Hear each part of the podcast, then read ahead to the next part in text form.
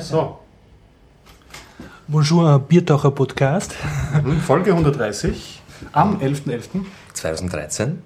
Vous écoutez Gregor Hä? Johnny? und Horst. Ich nehme an, das war Französisch. Ja, ja. Meine- Sprache, der ich Meine Vorstellung von Wenn du- wenn du jetzt noch mit freundlicher Unterstützung von auf Französisch sagen könntest. Super D Jörg d'Austria, d'Autriche. Also mit freundlicher Unterstützung von wukonic.com, der Internetagentur aus Österreich. Ja?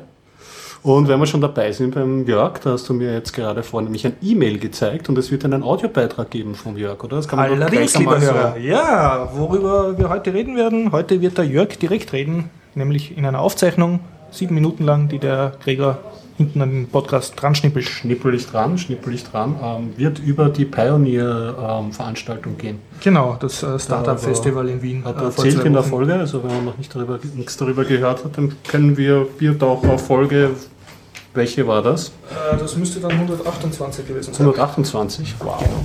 Cool. Ja, genau. Ähm, nachhören und sich anhören, ähm, worum es bei dieser Veranstaltung geht. Okay. Okay. Ah. Rituelle Frage. wird, nicht, wird nicht gestartet mittlerweile. So, ja. Also, ich kann erzählen, ich habe wie das letzte Mal schon angekündigt den Film Primer gesehen. Ah, ja, ja, ja. Bin ich gespannt. Ja, ich habe dann. Äh, Gab es noch was? Bin eher schwach mit Themen wieder aufgestellt. Ja, ich lasse euch mal den Vortritt. Mhm. Also was ich gesehen habe, was du noch aufgeschrieben hast, sind auf jeden Fall diese Verschlüsselungsthemen. Ah, genau. Da geht es nämlich um den Dark Mail und äh, die Verschlüsselung. Und das korreliert nämlich mit meinem Verschlüsselungsthema, weil ich ähm, einen Artikel auf Heise Online aufgeschnappt habe, dass sich ähm, XMPP-Leute zu einem Manifest entschlossen haben und dort auch Verschlüsselung einsetzen wollen. Da können wir sich einen Themenkomplex drüber machen. Und außerdem, das ist kein Irrtum, und ihr hört nicht die vorige Folge nochmal oder die vorvorige Folge, ich habe mal wieder ein Humble Bundle gekauft. Schon wieder. Ja, es, ist, es kommt eines zum anderen. Also wie das gekommen Also ist. du kann hast wieder erzählen. neue Humble Bundle Games zum Besprechen. Ja, habe ich. Habe ich.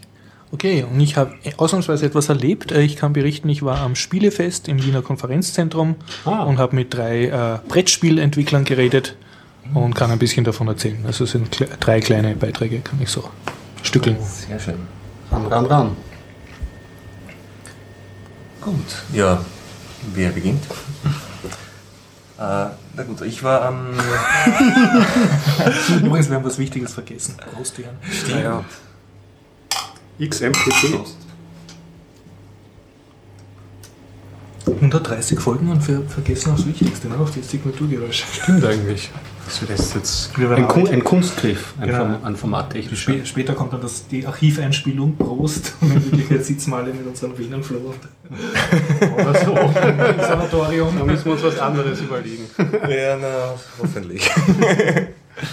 ja, wir freuen uns, dass wir älter werden. also als immer noch ein Podcast. Lieber gehabt haben. Jede Woche ein Bier getrunken. Sei mal lieber.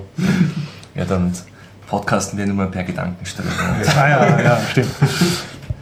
Ja, also ich kann erzählen vom Kinofilm, der Film Primer. Das war Ah, ja. ein Freund von, mich hat mir, von mir hat mich eingeladen im Rahmen, also das war glaube ich nicht direkt zur Biennale ein Film, aber begleitend von einem Regisseur, der jetzt äh, seinen zweiten Film bei der Biennale hatte. Und der Film Primer war eben sein Erstlingswerk. Da haben wir, glaube ich, das letzte Mal schon kurz erwähnt. War- Ich habe jetzt den Namen rausgesucht. Shane Carrot oder Carrot, Roof, ausspricht. Ja, das ist das ein. Weiß auch nicht, woher der kommt. Kommt Ja. aus Australien. Klingt so. Naja, wurscht.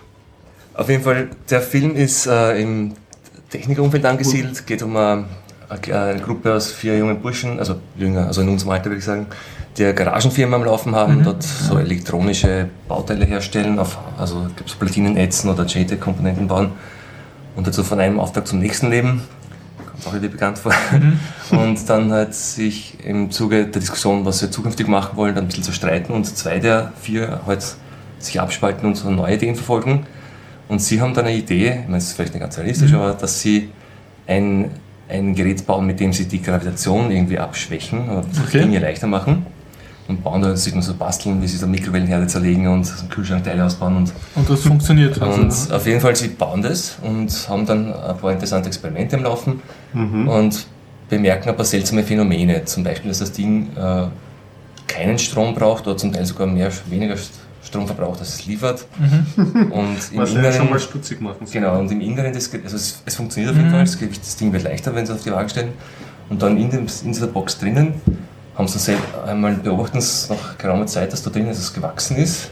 ein schwarzes Loch, oder? Nein, es ist einfach nur ein, ein, ein normaler Pilz, der scheinbar überall im Haushalt wächst, aber damit er so groß wird, müsste der mehrere Jahre lang ungestört gewachsen sein. Und eine Zeitmaschine auch. Und dann haben sie jetzt bis unter- analysieren lassen und kommen darauf, dass sie da quasi mehr oder weniger unab, unabsichtlich eine kleine Zeitmaschine gebaut haben.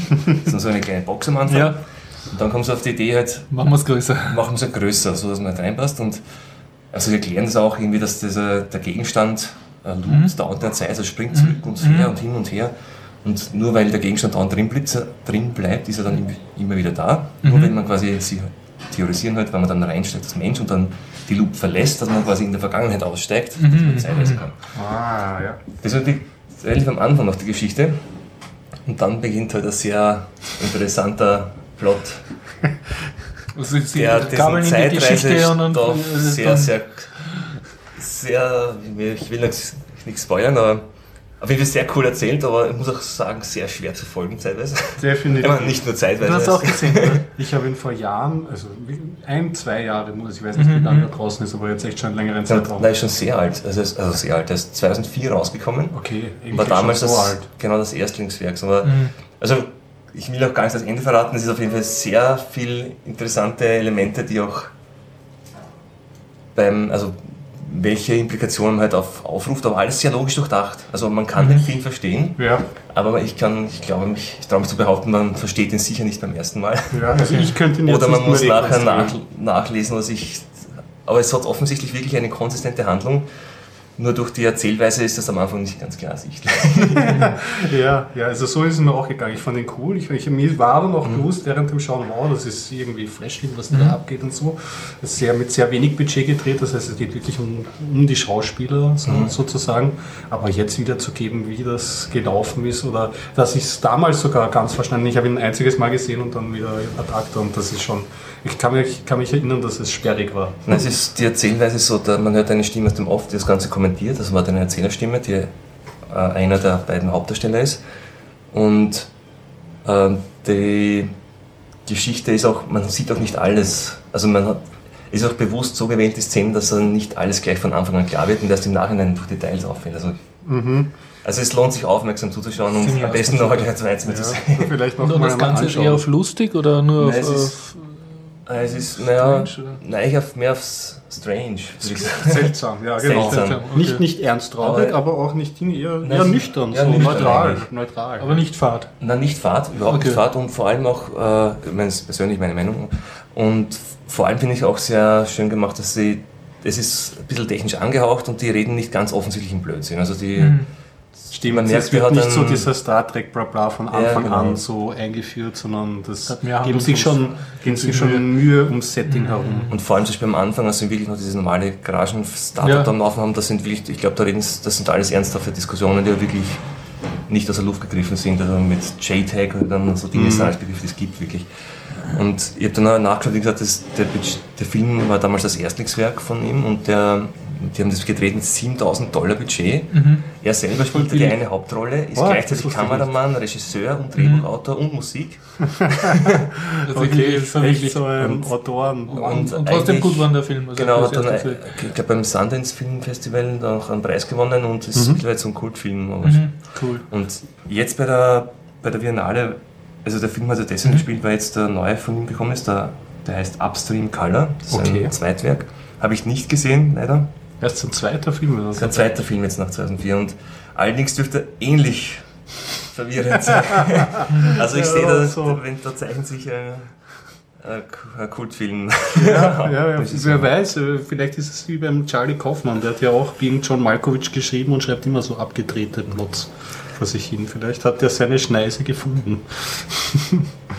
Ja, also wie gesagt, Okay, Brian. wenn man sich das ein bisschen das Gehirn muss man sich schon verdrehen, damit man da durchblickt durch das Ganze. Und dann, aber es ist ein Film, wo man nachher dann wirklich wissen, wie, wie war das jetzt eigentlich und dann sich dann nachlässt, dann nochmal sehen will und so weiter. Also, ich, also mir hat das schon sehr gefesselt. Ja. Die, vor allem, wenn eben das Thema Zeitreisen so und diese ganzen Sachen liegt, dann Und mal was anderes, außer halt der abseits des normalen Zeitreisen. Der war praktisch, wie er das gemacht hat, noch Filmstudent oder war schon Nein, fertig? der war Softwareentwickler, glaube ich, so. dann Techniker, der hat diverse Sachen. Also der kommt aus einem technischen Background Mhm, und hat mhm. eigentlich überhaupt nichts mit Film zu tun gehabt. Geil. Und macht einen gescheiten Film. Und macht einen Film, der jetzt dann eigentlich wirklich so Film mit vielen größeren Filmen mithalten kann eigentlich. Mhm. Und die haben also damals wirklich gespart bei dem Dreh. So, Ja, sie ja. haben alle Szenen mehrfach ohne Kamera geprobt, um kein Filmmaterial zu verschwenden, Mhm, weil mhm. der 50 Meter Film teuer ist und so. Und, teuer, ja. und die, man sieht auch, im Abspann hat man dann gesehen, die, mit wem sie alle danken, welche Restaurants, wo sie Mhm. drehen durften Mhm. und auf welcher, in welchen Labor sie drehen durften auf der Mhm. Uni und so, Mhm. dass sie das scheinbar wirklich einfach so Ja. und sie haben, es kommen auch nicht viele Schauspieler vor. Also der Mhm. Film kommt mit wenig Figuren aus. Es dreht sich eigentlich zentral eigentlich Und dann ist trotzdem spannend. Das ist ist nicht ein reines spannend, Kammerspiel, wo nur irgendwelche Leute in einem Raum was sagen. Nein, nein, Man es sieht auch was. Ja, vor allem und durch diese Komplikationen Mhm. gibt sich dann Dinge, die. Also es, er bleibt spannend bis zum Schluss Mhm. und sogar es geht darüber hinaus. Also am Schluss ist er schon zum Teil so verwirrend, dass man es eigentlich denkt, entweder habe ich es nicht richtig verstanden oder, Ich muss das noch oder er hat keinen Sinn. Ja, das ist Zeit, sich mit seinen Mitsehern zusammenzusetzen und mal durchzubesprechen. Genau, also das ist definitiv ein Film, wenn sich Also Film mehr auch Leute anschauen und dann die gemeinsamen Meinungen Ja. abgleichen Ah, danach und mhm. dann so beim Bier sitzen und dann, das habe ich aber anders gesehen. Also ja, ja, da gibt es immer die verschiedenen. Erklärungsmodelle. Das Aber klingt, ich- klingt gut. Ich glaube, es war auch die größte Kritik, dass der Film halt zu kompliziert ist, um ihn zu verstehen. Also die Kritiker, die ihn dagegen gesprochen haben, dass er, Das genau, es, man muss jetzt schon den Aufwand, den man treiben muss, um die Handlung ganz zu checken. man sicher arbeiten, aber ist ja eh nicht Ja. schlecht. Ja. Aber gibt's volle fünf Bierdacher Biere. Noch nicht schlecht. Super, ja. Oder haben wir fünf? Weiß Ja, nicht. ja, das das mag ich. variabel. Dafür, dass du jetzt Apfelsaft trinkst. Oder? Ja, genau, ich, ich fake gerade mein Bier. Fünf Apfelsaft. Okay, also von der Zeitreise vielleicht ähm, zu etwas, was in Zukunft kommen könnte. Ich bin über eine Story gestolpert auf Heise Online, äh, die mich aufhorchen hat lassen, weil wir die letzten Male schon immer über XMPP geredet haben, das Protokoll, das Java zugrunde liegt. Und die Verschlüsselung, die ich ausprobieren wollte. Java, ist- der Jet-Client. Genau. Ja, genau. Ja, Also. Das Und auch- Jet-Protokoll. Ursprünglich, also früher lag es auch G-Talk zugrunde, also Google hat das damals auch aufgegriffen als offenes genau. Protokoll, aber halt leider jetzt schon erweitert und abgewandelt, also es ist nicht mehr ganz offen kompatibel, Mhm. aber es ist ein offenes Protokoll, um so proprietäre Dienste wie ICQ und dergleichen abzulösen. Genau. Bis jetzt hatte man ja die Möglichkeit mit OTR zu verschlüsseln von den Cypherpunks. Mhm. Das läuft ja ähm, außerhalb vom XMP, also beginnt eigentlich schon davor und kann man verwenden. Und jetzt hat sich aber eine Gruppe von Programmierern und Betreibern von XMP-Systemen, so formuliert es ähm, Heise Online, was ja interessant ist. Also das, die dürften sich da wirklich ein paar Leute zusammengesprochen haben. Wenn man ihr fest veröffentlicht haben, ähm, dass bis zum 13. Mai 2014 eine äh, durchgehende XMPP-Verschlüsselung ähm, zu, ähm, bis dahin wollen sie es implementiert haben. So, das ist so, so ihre, ihre Ansage. Und das fand ich interessant und gut. Ich meine, Also eine Ähm, offene Kryptoverschlüsselung für Jet. richtig, sie wollen sich dabei durchgehend an den IETF-Empfehlungen zu TLS halten. Das heißt, sie wollen bekannte, bekannte Verschlüsselungsverfahren hernehmen und das in einem offenen Standard Und es implementieren. gibt derzeit bei IRC und bei diesen bekannten Protokollen keine standardmäßige Verschlüsselung? Oder Ja, Defaultmäßig ist das alles im Klartext. Mhm. Also bei, bei IRC kannst du, glaube ich, zwar zum IRC-Server SSL-Verbindung aufbauen, aber es ist ja sowieso wieder am Server dann offen und jeder kann ihn connecten. Genau, also Und diverse, Server wie gesagt, selber. Also Java so, ein- selbst. so ein Standard wie PGP für, für Jet gibt es noch nicht. Naja, es ist so, dass die einzelnen, gerade bei Chat gibt es sehr viele proprietäre Sachen, Mhm. die sind dann verschlüsselt, so wie, wie auch Skype verschlüsselt ist, aber halt eben Ganz nicht, sicher, ja. ja, ganz, du kannst es vielleicht nicht abhören, aber Das sollte nicht so Genau. ironisch sein. Okay. das, äh, nicht so bild.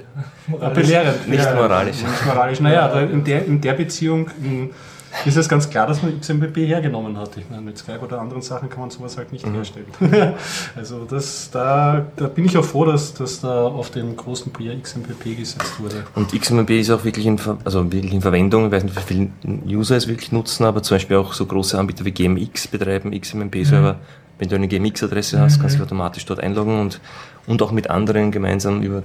Also XMP ist so ein Konzept ähnlich wie E-Mail, dass mehrere Server miteinander kommunizieren Und das ist ja Und die du- Möglichkeiten noch erweitert, oder? Es gibt ja noch eigene Erweiterungen für Sprachübertragung. und solche Genau, genau, genau. Du kannst darüber auch Voice over IP fahren. Also Und da kommt jetzt auf jeden Fall eine Verschlüsselungsinitiative auf Haben uns Sie zu. jetzt mal beschlossen Ja, und löblich, wie gesagt, löblich. 2014 interessant Wir wird dann, wie man das umsetzt. Also wo's, wo liegen die Schlüssel, zwischen wem wird verschlüsselt, nur zwischen den Servern, zwischen wünschenswert wäre ja eine End-to-End-Verschlüsselung, also von dir bis zu mir, dass dazwischen nicht kein Server, niemand mithören kann, aber nur das Problem ist jetzt dann wieder, wie tauschen wir unsere Schlüssel aus, wie weiß ich, dass ich wirklich mit dir spreche und nicht mit einem Man in der Jemand, der Mitte. so tut. Also, genau. Weil jemand, der sitzt in der Mitte, tut so, als wär, Ja, wärst du und für dich tut das so, als wäre ich. Kommunikationsparasit praktisch. Ne? Genau. Die ganze Zeit in der Mitte sitzt und mit Ja gut, dass Sie da diese Technologie. Ich meine, der CryptoCat habe, habe ich ja das letzte Mal oder vorletzte Mal schon erwähnt.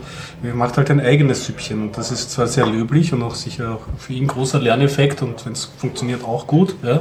Kann nicht zu wenig Software geben, aber hier wird einmal äh, vorhandene Technologie, die schon weit verbreitet im Einsatz ist, hergenommen und verbessert in der Richtung. Das ist schon gut. Genau. Und gleich passend dazu ist auch ein zweiter Beitrag jetzt letztens auf netzpolitik.org gepostet worden. Und zwar die, die Gründer der beiden Mailing-Dienste äh, Lababit und, was war das zweite? Silent Circle, genau, Silent. Äh, haben sich ebenfalls äh, zusammengetan und wollen ein offenes Protokoll für sichere E-Mail-artige Kommunikation, also nicht Echtzeit, sondern sowas E-Mail, an den Start bringen. Und da muss man kurz erzählen, also nochmal, äh, Silent Circle und Lavabit waren ja zwei Anbieter von sicheren Mailing-Diensten, also die, die, also die Daten ihrer Benutzer so verschlüsselt hatten, dass sie selbst sie, sie nicht lesen konnten und wurden dann von der NSA ja mehrfach gezwungen, diese, diese Schlüssel rauszurücken oder, nachdem sie Schlüssel nicht hatten, das Protokoll so zu verändern, dass die Daten mitgeloggt werden, so sie halt auswertbar sind. Da ging es damals darum, um einen ihrer Nutzer an die NSA, also die NSA hat gefordert, eigentlich, sie wollen einen Nutzer halt erheben, also einen Strafan, strafrechtlich irgendwie da verfolgen. Und da ging es mutmaßlich um Edward Snowden. Also man weiß es nicht, aber es ist stark anzunehmen.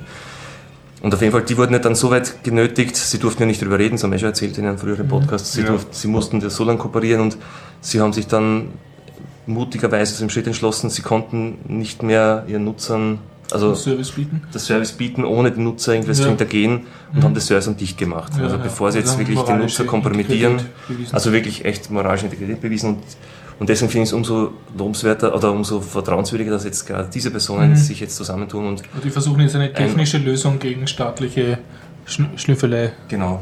Und sie So haben finden. ein Kickstarter-Projekt Wobei es jetzt witzig ist, im, im Endstatement habe ich dann noch gelesen, obwohl das auch bei XMPP, dass halt technische Lösungen gibt es in dem Sinne nicht, man muss trotzdem halt die äh, Ja. Staaten zurückdrängen, was ja immer so eine Grunddaumenregel ist. Man, Ich meine, ich muss auch sagen, ich habe auch noch ganz verstanden, wie das damals funktioniert hat bei Lavabit und Silent Circle. Also ich habe da nur ein paar so Skizzen gesehen, wie deren Architektur aussah, aber ich glaube, da, soweit ich es verstanden habe, ging es darum, dass die Mails nur verschlüsselt gespeichert wurden. Aber ich weiß jetzt nicht genau, wie es in den Versenden ging. Aber da hatten sie sich ein sehr interessantes Konzept ausgedacht. Also sie haben, sie haben die, die Ma- wie war's? Genau, für jeden User einen, ein Public-Private Key Pair erstellt, das auf dem Okay. Server liegt. Also, dass der User sich da nicht darum kümmern muss. Damit er aber trotzdem sicher bleibt, haben sie einen, einen Trick angewendet. Sie haben den Private Key verschlüsselt mit einem Passwort, das nur der User kannte. ah, Public Private deswegen, damit sie einkommende neue Mail gleich verschlüsselt ablegen können, ohne dass sie den Private Key des Users kennen.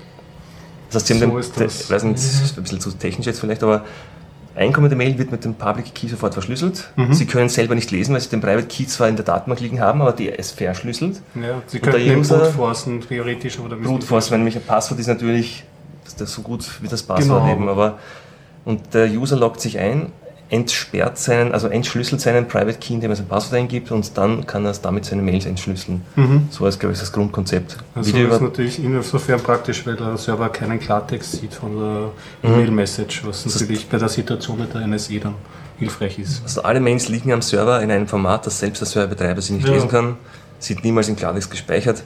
Wie das bei der Übertragung war, weiß ich jetzt nicht, aber Hm, Das Auf jeden Fall, sie nehmen diese Software als Basis her, Mhm. machen sie ja offen und versuchen jetzt auch mit Kickstarter da Ressourcen, um das weiterzuentwickeln und vor allem auch einen Standard zu entwickeln, um anderen, Mhm. um das anderen Mail-Betreibern zu öffnen. Das, das Dark Das- Mail Projekt. Deswegen bin ich ja auch ähm, hellhörig Das geworden. Projekt heißt Darkmail, oder? Dark Mail, ja. Mhm, okay, ja.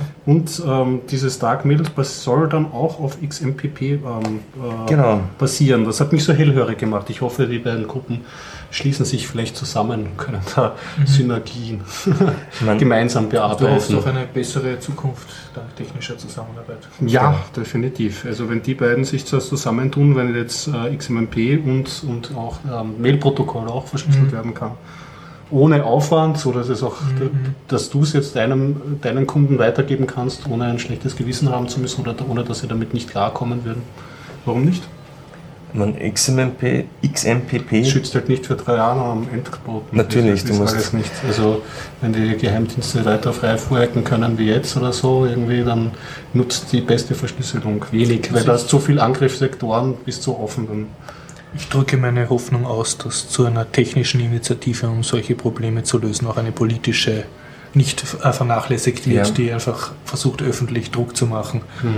Weil ohne dem, wie soll ich sagen, Wie schaut's wird aus? auch eine da in letzter Zeit vielleicht wenig gehört. wenig Ja. gehört, ja. Ich habe jetzt auch nicht, mich nicht sehr befasst. Nein, es ist eher noch in die andere Richtung. In den USA sind gerade Gesetzesvorlagen eingebracht worden, die eigentlich die ganze Praxis, die bisher, also der Teil, der bisher nicht, schon nicht legal war, also der große war, alles was dann nicht n- nachträglich und auch für die Zukunft legalisiert. Ja, Und in Deutschland hatte der, der Innenminister Friedrich ja auch, glaube ich, jetzt gefordert, dass sie so ein, zumindest ist es, glaube ich, auf netzpolitik.org oder woanders irgendwo ist mir untergekommen, äh, so einen Katalog offengelegt, was er gerne hätte. Und da Ein wären so. Punkte zum Beispiel eine Mindestspeicherfrist für Vorratsdaten, nicht eine Maximalfrist, Ja, eine Mindestfrist. Mindest- Und dann noch so Dinge wie äh, ähm, komplett ab, also komplett sichern des Verkehrs an den großen deutschen Internetknoten. Also genau Ja. dasselbe, was sie halt schon machen oder was die NSA schon macht, halt nur jetzt auch innerdeutsch und so weiter. Und Ja, ja, ich habe auch eine Geschichte heute gelesen, dass über einen sein. gesamteuropäischen Geheimdienst nachgedacht wird. Ich meine, das sind dann schon Horrorvisionen, was Ja. den Europäern so alles einfällt, Also- wenn auf einmal so etwas hochkommt. der ganze Trend ist halt so, jetzt ist sowas bekannt geworden und es ist halt wirklich äh, gruselig zu sehen, dass statt dass man darüber kritisch nachdenkt, plötzlich, hey, wie cool ist das, da machen wir mehr davon. Ja?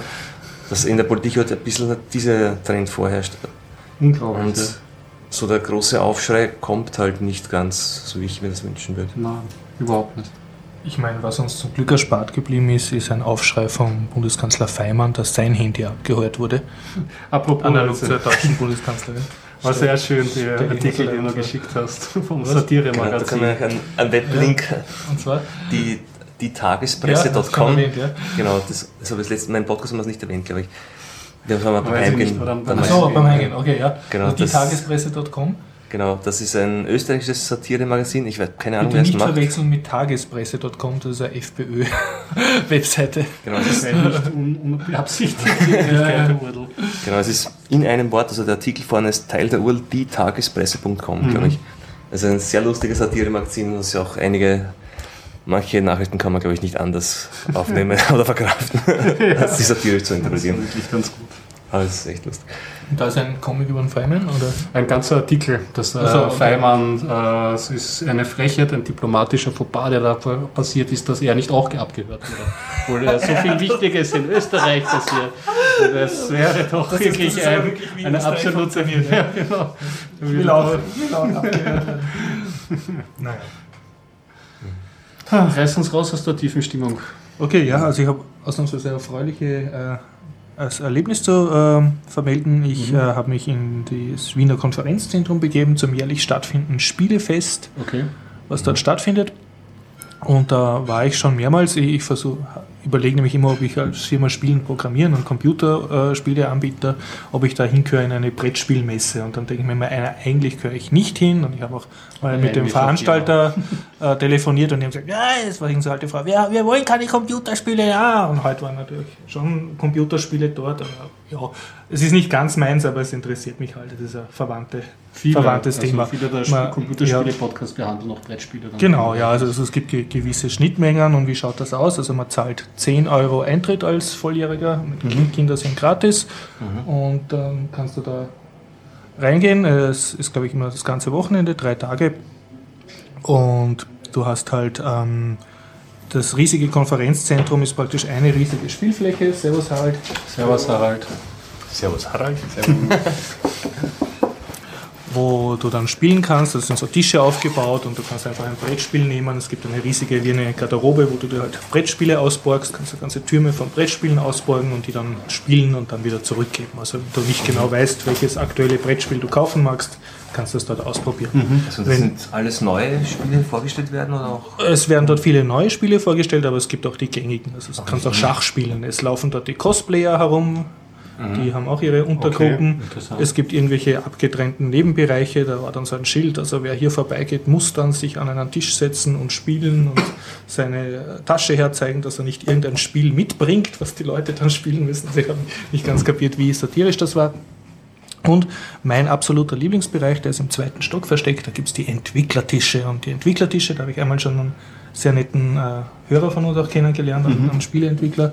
Da sitzen Leute, äh, die haben selber jetzt gerade ein Spiel designt und weil sie halt so jung sind, äh, kriegen sie diesen Tisch gratis von der Messe zur Verfügung gestellt und die machen mhm. halt auf Teufel komm raus dann Werbung und sind auch sehr, also wie soll ich sagen, da geht, steht man dann herum und dann sagen die, ja, möchtest du mein Spiel probieren und so und das ist dann halt so, fragt man sich, jetzt tue ich dem was Gutes und bewundere sein Spiel und nicht irgendeinem Konzern äh, falle ich jetzt auf die Marketingpropaganda rein. Und da habe ich eben äh, mit drei Entwicklern geredet und mit drei Spielen. Ähm, ich erzähle es jetzt nicht ganz in chronologischer Reihenfolge, aber ich werde dazwischen Pausen machen, damit ihr auch mhm. zu euren Themen kommt.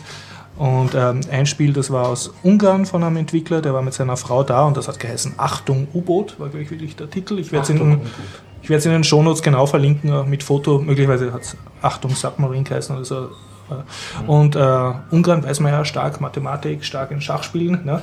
Und das Spiel war auch sehr schachähnlich. Ähm, haben die Entwickler auch zugegeben, es war praktisch ein, ein kariertes Feld, wie man es vom Schach kennt. Nur dort, wo Dame und König stehen, war ein bisschen ein größeres Feld. Und ähm, statt Spielfiguren waren so kleine Kärtchen mit Schiffen. Und da hat es halt zwei Schlachtschiffe gegeben und ein paar Minenräumer und, und, und äh, Zerstörer, U-Bootjäger und U-Boote. Ne? Mhm. Die hat man so aufgestellt, dann hat man würfeln können mit einem Würfel, der nur bis zur Zahl 3 ging. Also 3 war die mhm. Höchstpunktezahl, 1 die Minimalpunktezahl. Dann hat man seine Kärtchen verschoben, also sein U-Boot nach vorgeschoben und wenn man es um 90 Grad drehen wollte, hat das auch einen Punkt gekostet. Also man hat sozusagen die Bewegungspunkte gewürfelt und hat, haben sich die Flotten halt so aufeinander zubewegt und man hat auch noch, ähm, das hat nichts gekostet, so Minen äh, Kärtchen legen dürfen, die wurden irgendwie per Flugzeug abgeworfen. Also du konntest, wenn da ein Schlachtschiff auf, auf dein Zentrum zubewegt hat, konntest du entweder das Zentrum mit einem Minengürtel umgeben also das Zentrum musst du schützen, das war so dein, mhm. dein, dein Mutterschiff. Oder du kanntest das gegnerische Schlachtschiff mit vier Minen einsperren und dann ist es bewegungsunfähig. Oder also irgendein ein, Schiff. Ja. Ein Taktiker. Ein Taktiker und, und dann noch so ein Detail war, dass Prost Harald. So Noch so ein Detail war, dass die Hälfte von deinen Minenkärtchen waren Fake-Minen, das waren nur Attrappen. Mhm. Also du hast dann genau überlegen müssen, lege ich da jetzt eine, eine Attrappe hin oder nicht. Ne? Und ja, und dann gab es ein paar Spezialregeln. Also dass ein, ein, Schlachtschiff kann zum Beispiel ein bisschen weiter schießen und muss sich nicht drehen. Also es kann in alle vier Richtungen schießen. Ein U-Boot muss sich erst drehen, damit es in die Schussrichtung schießen kann und kann nur ein Feld weit schießen. Das kann man ausschließlich zu zweit spielen, das Spiel? Das kann man nur zu zweit spielen, ja es hat mich jetzt natürlich sofort gereizt, dann nach Hause weg, ja, da könnte man doch eine Computer-AI dafür schreiben und das als Computerspiel umsetzen.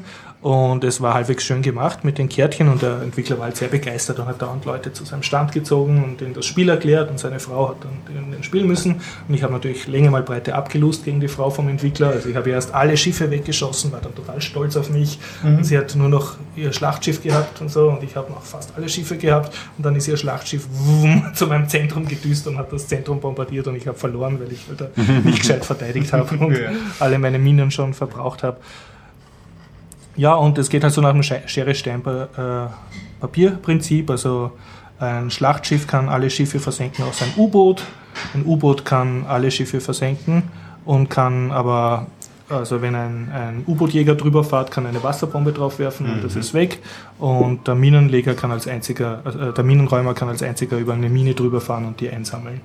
Alle anderen Okay. explodieren. Also du hast recht viele Möglichkeiten und ich habe dann geredet, ja, das ist ja schachähnlich, haben sie gesagt, ja, das ist ihnen oft gesagt worden und sie haben das in Ungarn schon verkauft, sie versuchen es jetzt im deutschen und englischen Markt halt zu positionieren. Haben Sie selber verlegt oder Äh, wurden Sie das, verlegt? da habe ich nicht so genau gefragt. Also ich nehme ich nehm an, dass sie dann für einen Vertrieb in Europa einen Partner haben. Okay. Und sie haben aber gesagt, ja, äh, also ihre Erfahrungen sind vom Feedback, dass es leichter zu lernen ist als Schach, weil du hast eigentlich nur drei oder vier verschiedene Figuren und, und viel weniger Regeln als bei Schach und sonst ist es aber sehr schachähnlich und hat halt ein, netteres Szenario, oder wie soll ich sagen, ein für Ja. Kinder vielleicht aufregenderes Szenario. Ja, definitiv. Also hast du noch das ein bisschen Zufall drinnen mit dem, mit dem Mit den Würfel. Würfeln, ja, ein bisschen, aber nicht viel, weil also zwischen genau 1 und ist 3 ist halbiert, also ja, die ja. Grenzen, also die Taktik. Und, und du musst aber, man hat schon gemerkt, also du musst vorausdenken und so. Also das ist, war, das ist doch das ein, die, die, die also Stärken dieses von, Strategen-Feeling kommt auf. kommt sehr auf. Ja. Sehr gut. Das war sehr gut. Ich, kann, so auch, eine kann mir auch vorstellen, dass ein, eine AI zu äh, schreiben dafür ähnlich schwer sein wird, wie eine Schach-AI zu schreiben. Also dass Ja. das nicht so trivial. trivial ist. Ja. Und wie soll ich sagen, war, hat mir recht gefallen. Also Wieder mal ein Brettspiel gespielt und die, das Match war auch angenehm schnell. In 10 Minuten war das aus. Ja. Hallo Harald. Hallo, meine Lieben. Ja, was gibt's Neues? Ähm, lass mich überlegen. Wo fährst denn du am Wochenende hin, Harald?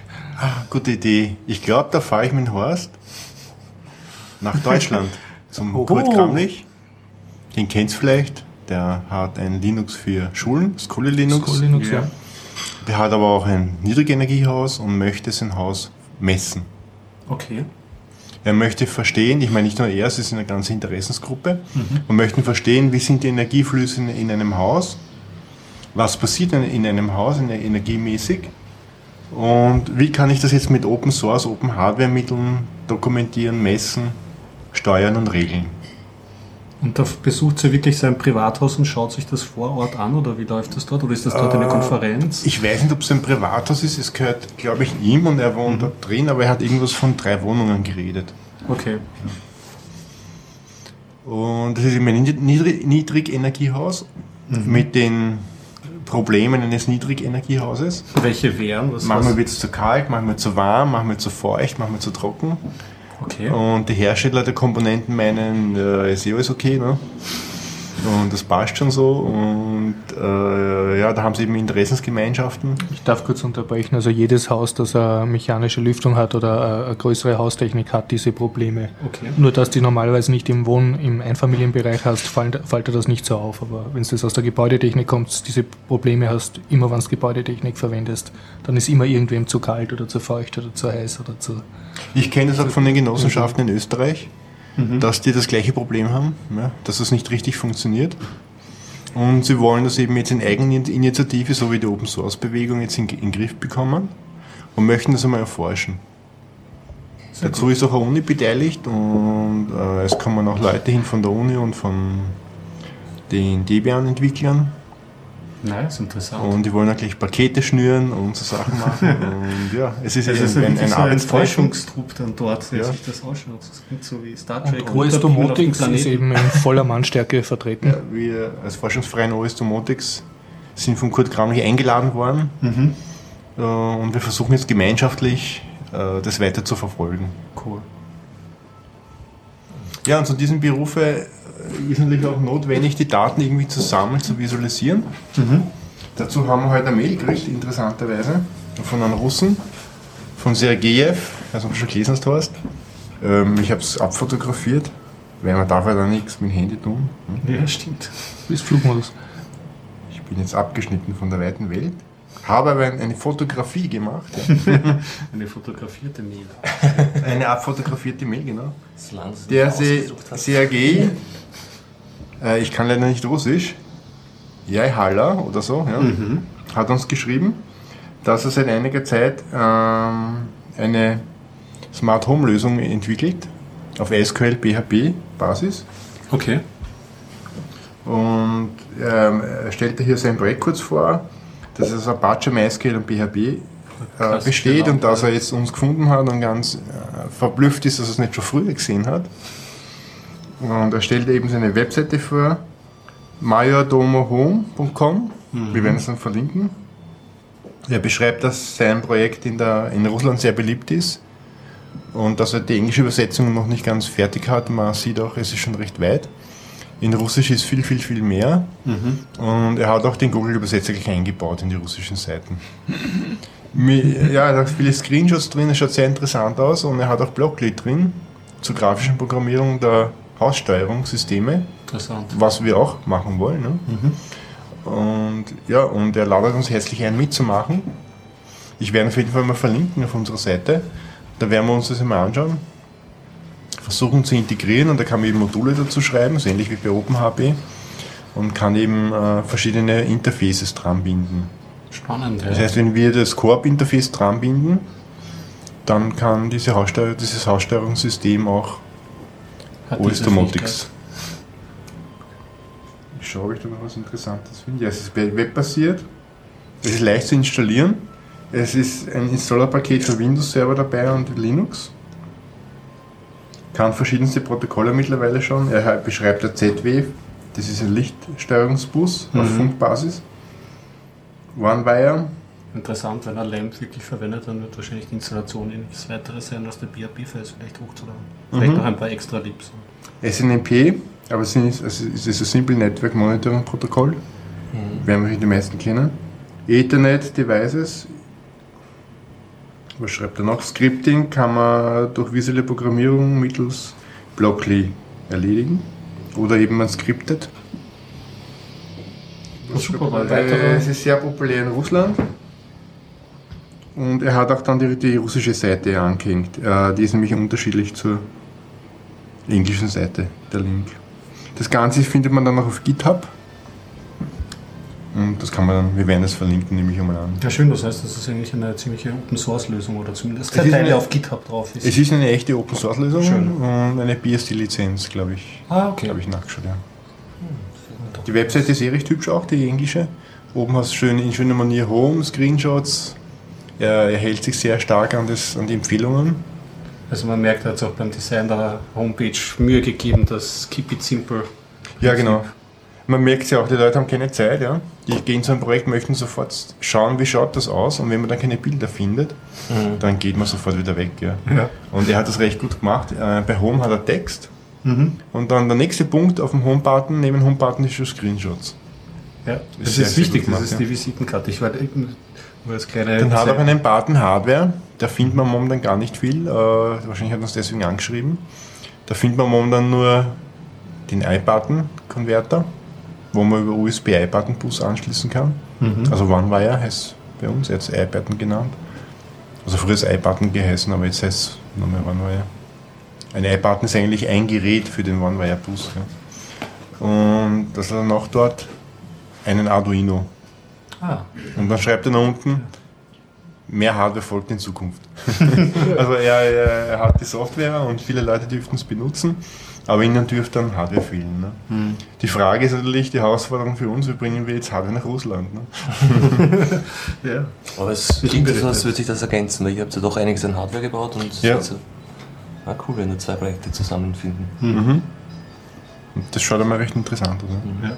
Wir werden das auch in Gramlicht zeigen und die Links verlinken. Und dann kann man eben aus drei Lösungen wählen: OpenHB, äh, Lean WebKNX und eben das Open Domo irgendwas. Habe ich gemerkt jetzt. Ja. Dann gibt es noch was Neues. Das werde ich mal berichten, nachdem der Horst sein zweites Spiel erklärt hat. Ja, Okay, Mahlzeit. Ihr habt äh, Themen oder? Nicht, ja, dass ja das geht schon. Nein, dein Blog kommt jetzt gut, glaube ich. Hau rein. Okay. Ja, ähm, das zweite Spiel, das ich am Spielefest gesehen habe, ähm, das war ein sehr netter Entwickler und ich muss sagen, irgendwie als Einzelunternehmer habe ich ein Faible für Underdogs, die, die geschäftlich nicht sinnvolle Ideen verfolgen und, und da Geld Kannst reinstecken und, und sich freuen. Ja, absolut. Ja. Also so, so Autoren, die ewig an ihrem Buch rumschreiben oder arbeitslose Musiker oder wie du jetzt gesagt hast, dieser äh, Informatiker, der dann plötzlich einen Film dreht, das, ist, das, sind, das taugt mir absolut, wenn jemand sowas macht. Und da war halt ein, ein netter älterer äh, Herr mit weißen Haaren schon. Und der hat halt auch äh, so Leuten sehr professionell sein Spiel äh, erklärt und das hat Schinderhannes geheißen. Das war so eine mittelalterliche Landkarte von Deutschland mit 16 Dörfern und da sind 16 Verbrechen passiert und da hat man so kleine Kärtchen äh, aufgedeckt und da stand dann, ja, im Dorf Grüne Heide wurde ein Esel gestohlen und dann hat man so eine Eselsmarke da hinlegen können. Und worum ging es? Also das Ganze ist eigentlich ein, ein Sudoku-artiges Spiel. Du hast 16 Verbrechen auf 16 Orten in so einer Mhm. Mittelalterkarte und du kriegst jetzt immer Hinweiskarten, aber die Hinweiskarten sind nie genau. Also es st- steht nie, in dem Ort wurde dieses Verbrechen begangen, sondern es steht zum Beispiel drum, ein Esel wurde in Grüne Heide oder in Plumpefelde oder in Guggenburg gestohlen und dann kannst du auf drei Orte halt einen potenziellen Esel legen. Das ist ein kleineres Eselchen. Ne? Und dann kommt ein anderes Kärtchen im Bezirk, so und so wurde kein Esel gestohlen. Ne? Jetzt, aha, Guggenburger ist nicht in dem Bezirk und dann kannst du eins ausschließen. Also so durch logisch kombinieren kannst du da sozusagen dann halt äh, die Verbrechen aufklären und sobald du so viel kombiniert hast durch deine Hinweiskarten, dass du weißt, ja okay, das Verbrechen muss in diesem Ort geschehen sein, hast du sozusagen ein Verbrechen einem Ort zugeordnet und kriegst dann einen Punkt. Und man kann das Spiel sogar allein spielen, hat also einen speziellen Modus. Das hat mir sehr imponiert, aber es ist gedacht, dass du es mit mehreren Spielern spielst und halt um die Wette Sudokus sozusagen in einem sehr netten Setting. Mhm. Also ohne dass das Sudoku- Sudoku-Logik ist, ist alles in diesem Verbrechen aufklärt. Ja, es sind so kleine, kleine Märkchen, also ein Eselsdiebstahl gab es und einen Straßenraub und die dritte weiß ich jetzt nicht mehr. Und, und du hast halt, äh, du merkst nicht, dass es Sudoku ist, aber im Prinzip tust du die Sudoku-Logik anwenden auf etwas anderes. Also du kombi kombinierst und rätselst dich in so einem schönen Mittelalter-Setting Mhm. herum. Schön spannend. Ja. Du hast dich mit dem Auto unterhalten. Dann habe ich mich mit ihm so unterhalten, habe gesagt, ja, wie ist das so und wie verkauft man das und können Sie davon leben und so. Und nein, nein, und er macht das rein aus Hobby und dann hat er mir halt ein bisschen erzählt, also er, das ist, also er hat schon mehrere Spiele erfolgreich produziert und auch sehr viele nicht erfolgreich und er hat jetzt sozusagen die Ecke, die sich verkauft, das ist jetzt seine Nische und das sind eben so die intelligenteren Denk-Rätselspiele und da hat er jetzt dann, hat er gesagt, hat er jetzt schon so einen Ruf sich erarbeitet, dass manche Leute ein Spiel kaufen, weil er als Autor draufsteht.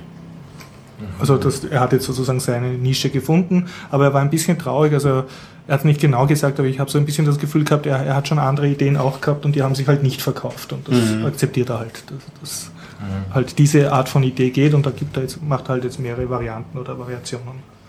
Und dann äh, war sehr interessant für mich, er hat einen eigenen Verlag gegründet, also er war sein eigener Verleger auch. Okay. Und dann habe ich gefragt, ja, und wie geht das so? Verkauft man übers Internet oder über den Fachhandel? Und dann hat er gesagt, also bei ganz kleinen Spielzeuggeschäften, also wo du noch den Besitzer kennst, also der kauft dir dann zwei oder drei Stück persönlich ab. Und das hat mich sehr an ein Gespräch erinnert mit, mit Buchhändlern, zum Beispiel vom Open Source Press, die Gerlinde, die immer bei den äh, Linux-Tagen ist, die hat mir auch so Sachen erzählt, dass da werden wirklich sehr kleine Mengen gehandelt. Also als Buchhändlerin ist die zum Beispiel froh, wenn sie jetzt in einer Buchhandlung drei Bücher verkaufen kann. Wenn man denkt, das Buch kostet 20 oder 30 Euro, kann man sich ausrechnen, wie wenig Geschäft da drinnen ist. Und bei Spielen ist eben auch so, also er war ganz stolz, er hat mir gesagt, und dann hat mein Schweizer Händler zwölf Spiele abgekauft. Zwölf, also zwölf war für ihn eine große Stückzahl.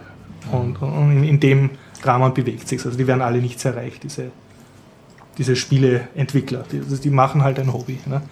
Und ja, und ähm, habe ich ihn halt gefragt, ja, wie ist das, äh, wenn man mit einem Verlag arbeitet, im Gegensatz zu, dazu, wenn man sein eigener Verlag ist. Und hat er gesagt, es ist noch schlechter als beim Buchhandel, weil beim Buchhandel kriegst du als unabhängiger Autor, kriegst du 10% vom Verkaufspreis, circa, oder ein bisschen weniger, aber es wird vom Verkaufspreis genommen. Und als Spieleentwickler, wenn jetzt äh, Schmidt-Spiele oder so hergeht und dein, dein Spiel produziert, kriegst du äh, Prozentsatz vom Einkaufspreis, also vom Großhändlerpreis, der natürlich immer deutlich geringer ist. Also du wirst wesentlich schlechter entlohnt. Ja. Das war für mich halt diese ja. Problematik schon mal gehört. Es gibt den Chaos Radio Express zu Ja. diesem Thema, wo ein Spiele, Brettspielentwickler im Interview ist. Gleich, gleich verlinken, ja, ja.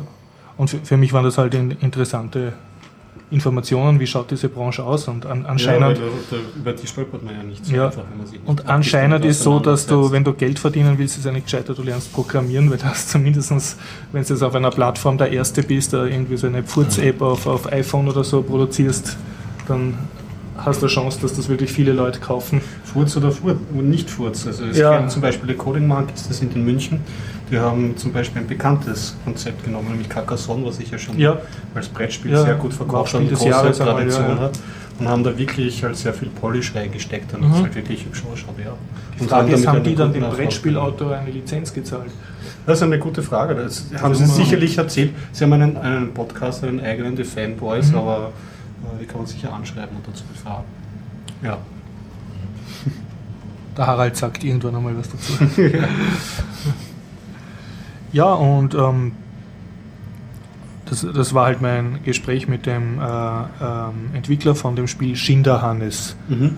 Und dann, hat, ja, und dann hat er mal halt gesagt, wie das so ist. Wann, äh, es gibt dann mehrere Verlage auch, die Spiele vertreiben und man kann es natürlich auch über Amazon bestellen und auch über seine eigene Homepage, aber am liebsten hätte er eigentlich das, also die träumen irgendwie alle, dass der Großhändler herkommt und sagt, okay, ja, wir wollen 1000 Stück in jedes Spielwarengeschäft Deutschlands tun, wir produzieren das selber, da haben sie eine Million Euro, geben sie uns eine Also das, das, ist sozusagen der feuchte Traum jedes Brettspielentwicklers und das kriegen sie aber nicht zusammen, deshalb entwickeln es zu horrenden Kosten die Spiele selber, also lassen das selber fertigen, da gibt es eigene Firmen, die sich darauf spezialisiert haben, Spielepackungen und Spielsteine und mhm. Spielkarten zu machen und dann muss man natürlich ein Mindest, wie beim Buchdruck, muss da Mindestauflage machen von 1000 Stück oder so und die muss dann selber ver, verhökern wie ein, wie ein Hausierer halt. Das klingt dann also das klingt, einem harten Business. Ja. Klingt, klingt alles sehr, äh, nicht sehr zugunsten des, der Kreativen, sondern eben zugunsten der Mächtigen und in den in den Spielwarenhandeln werden halt seit 30 oder 50 Jahren wird Monopoly verkauft und Mensch, ärgere dich nicht. Ne?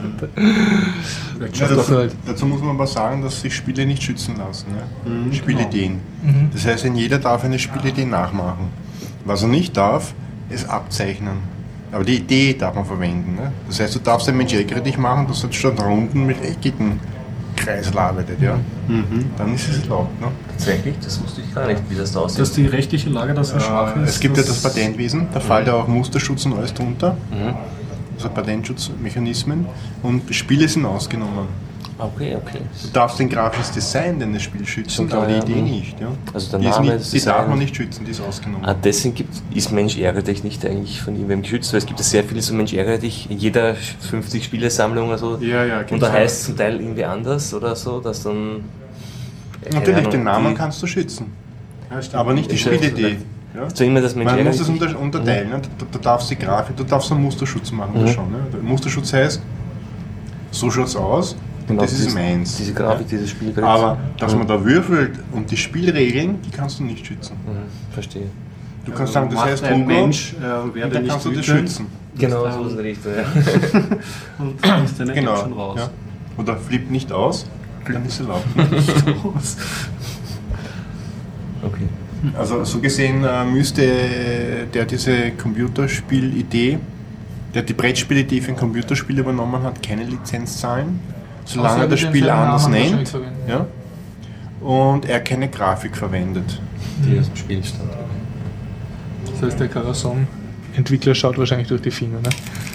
Naja, also die haben, glaube ich, aktiv mit dem Verleger auch zusammengearbeitet, mhm. soweit ich mich erinnere. Also, dass da genau gelaufen ist, das muss man sich bei den Coding Monkeys anhören oder anschauen oder anschreiben. Wenn wir verlinken in den Show Notes. Mhm. Wenn wir schon bei Spielen sind, oder hast du was, Johnny? Nein, nicht direkt Spiele. Also ja, was denn so thematisch besser? Spiele, dann machen wir vielleicht was Nicht-Spieliges dazwischen. Nein, oder? Ja? Nein, ich habe ja nur das Humble Bundle. Das ja, du, du, du. Okay. Das, ist das, Neue, das ist nicht das letzte Humble Nein, das ist wieder das ist schon beim neuesten. Es ist das neueste Humble Bundle, was es gibt. Was? genau. Äh, das nennt sich Humble Bundle, nämlich WB, weil es nur Warner Brother Games ähm, beinhaltet. Und sind Warner Brother Games. Action, Action ähm, 3D Games hauptsächlich. Und ich habe es mir deswegen gekauft. Ich habe über meine Leiden von Windows 8 Installation erzählt und Steam-Account. Und ich habe ja diesen Steam-Account jetzt und habe das auch schon so konfiguriert, dass Steam direkt hochkommt das, und im Big Picture-Modus. Das heißt, so, schaut eigentlich aus wie eine Konsole, wenn Windows, Windows 8 installiert habe. Ich will, je weniger ich von Windows 8 selber sehe, desto, desto lieber ist es. Du hast praktisch eine Steambox gemacht. Ja, genau. So, ja, ich habe mir, hab mir so eine Steambox gekauft. Aber die war sehr traurig, die Steambox, weil da waren keine Programme drinnen und Freunde okay. habe ich auch noch noch keine geaddet. Und ich konnte mir auch nichts leisten. Auf PayPal waren ähm, nur 10 Euro drauf und alles, was ich gesucht habe, was mich jetzt angelacht hat, ja. wie der Cave oder. Aber gibt es bei Steam nicht auch so Gratis-Sachen ein paar? So Free-to-Play und, so? und, solche Aha, Sachen. Die, okay. sind mir alle, die sind mir alle stinkig, weil Free-to-Play, mhm. da vermute ich immer, dass die Spielmechanik zu, ja, genau, zugunsten irgendeines mhm. Kaufsystems. Also das ist nicht meins. Aber dann kam Bing Bing Bing irgendwie über, weiß ich nicht welchen Nachrichtenkanal, dass ein neues Humble Bundle da ist und ja, da habe ich dann gleich zugegriffen. Ähm, Du hast jetzt Windows-Spiele vom Handel Bundle gekauft. Also Genau, und jetzt kann ich dir nämlich auch verraten, wie das funktioniert mit Steam. Also du kaufst dir dieses Humble Bundle und dann ähm, auf der Humble Bundle du kriegst eine E-Mail, du klickst da drauf, dann kommst du auf eine eigene Humble Bundle Webseite und dann kannst du etwas so wie äh, Redeem oder Das Genau. ist Steam Keys nochmal. Genau, richtig. Dass du diese Steam Keys ähm, requesten kannst auf deinem Mhm, Steam-Account. Da klickst du drauf. Dann hat er mich einmal ähm, zurückgeworfen und gesagt, dieser Browser ist nicht äh, authentifiziert, ihr Steam Guard ist aktiviert.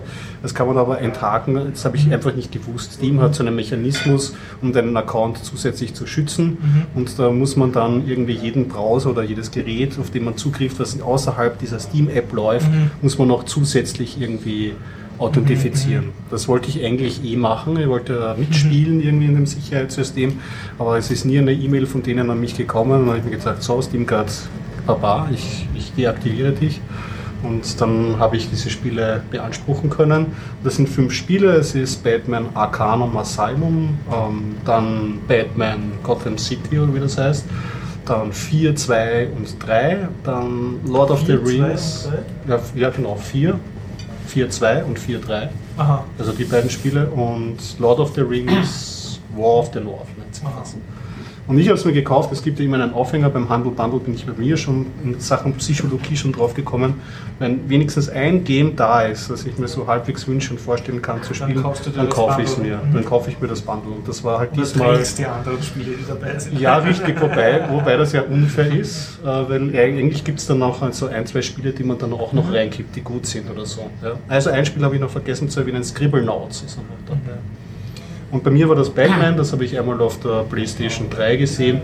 Und habe ich gewusst, okay, ich bin jetzt nicht der große Batman-Fan, weil, wenn man sich ehrlich ist, ein, es, es bleibt er noch immer ein Milliardär in, in, in Strumpfhosen oder so, aber das Spiel ist gut.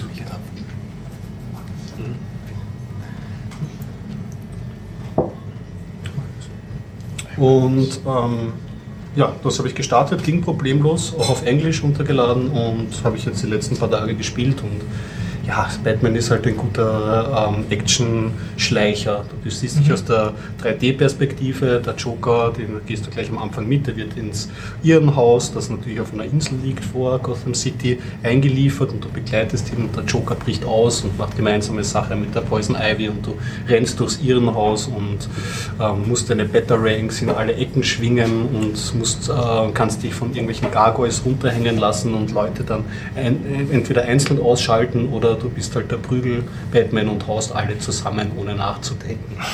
das ist halt immer die zwei Wege. Es ist überhaupt nichts Besonderes, aber das, was es macht, macht es einfach sehr gut. Also du läufst eigentlich von Cutscene zu Cutscene, er- erkennst ein bisschen das Gelände, es ist alles in so einem dunklen Setting gehalten. Du, du fühlst dich wie ein Held in einem Comic. Ich fühle mich unterhalten. Also es war, hat echt Spaß gemacht. Gerade so diese, ich bin drauf gekommen, dass ich durchaus auch dann so ein Stealth-Typ bin, obwohl es mich zum Zuschauen nervt es mich wahnsinnig, weil da steht ein Mensch einfach stundenlang in einer Ecke und beobachtet irgendwelche Leute. Aber wenn ich selber spiele, mache ich es sehr gern. Und da überlegt man sich halt so die Strategien und dafür macht es echt gut und äh, gute, gute Laune. Und der zweite Teil dazu ist auch, soll auch gut sein, den spiele ich jetzt erstmal an.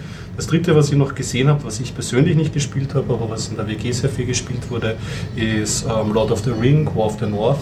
Und das ist jetzt wirklich ein, fast ein reiner Brawler. Also das ist äh, auch so 3D-Perspektive. Du spielst das B-Team von Mittelerde.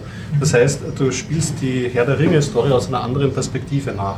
Also du triffst am Anfang auch den, äh, oh Gott, es ist eine Schande, dass ich das nicht weiß, wie heißt der, der Waldläufer? Der, Frodo. Na, der Frodo Na. trifft aber im ersten Also Level Waldläufer, Entschuldigung. den Elenkönig. Ja. Wurscht. Keine, keine Ahnung, auf jeden Fall triffst du alle wichtigen Leute, die du in Herr der Ringe rauftriffst. Und es geht dann halt immer so, ja, ja, der Frodo kommt gleich in zwei Tagen, aber es ist total wichtig, dass du im Norden aufräumst, sonst, sonst geht die Operation sowieso schief. Und du und ein Mensch und noch eine Heilerin geht's halt los und hackt halt Also du alle um. Setting, aber nicht die Hauptquest sozusagen. Genau, genau. Und das ist relativ straightforward, weil... Ähm, ah, Thomas! weitere Gäste. Ähm, es ist, würde ich sagen, nicht so ein klassisches Rollenspiel, weil du hast die Entscheidungsfreiheit nicht, sondern du rennst von Level zu Level irgendwie vorwärts, wirst du getrieben und, und haust alles zu. ja.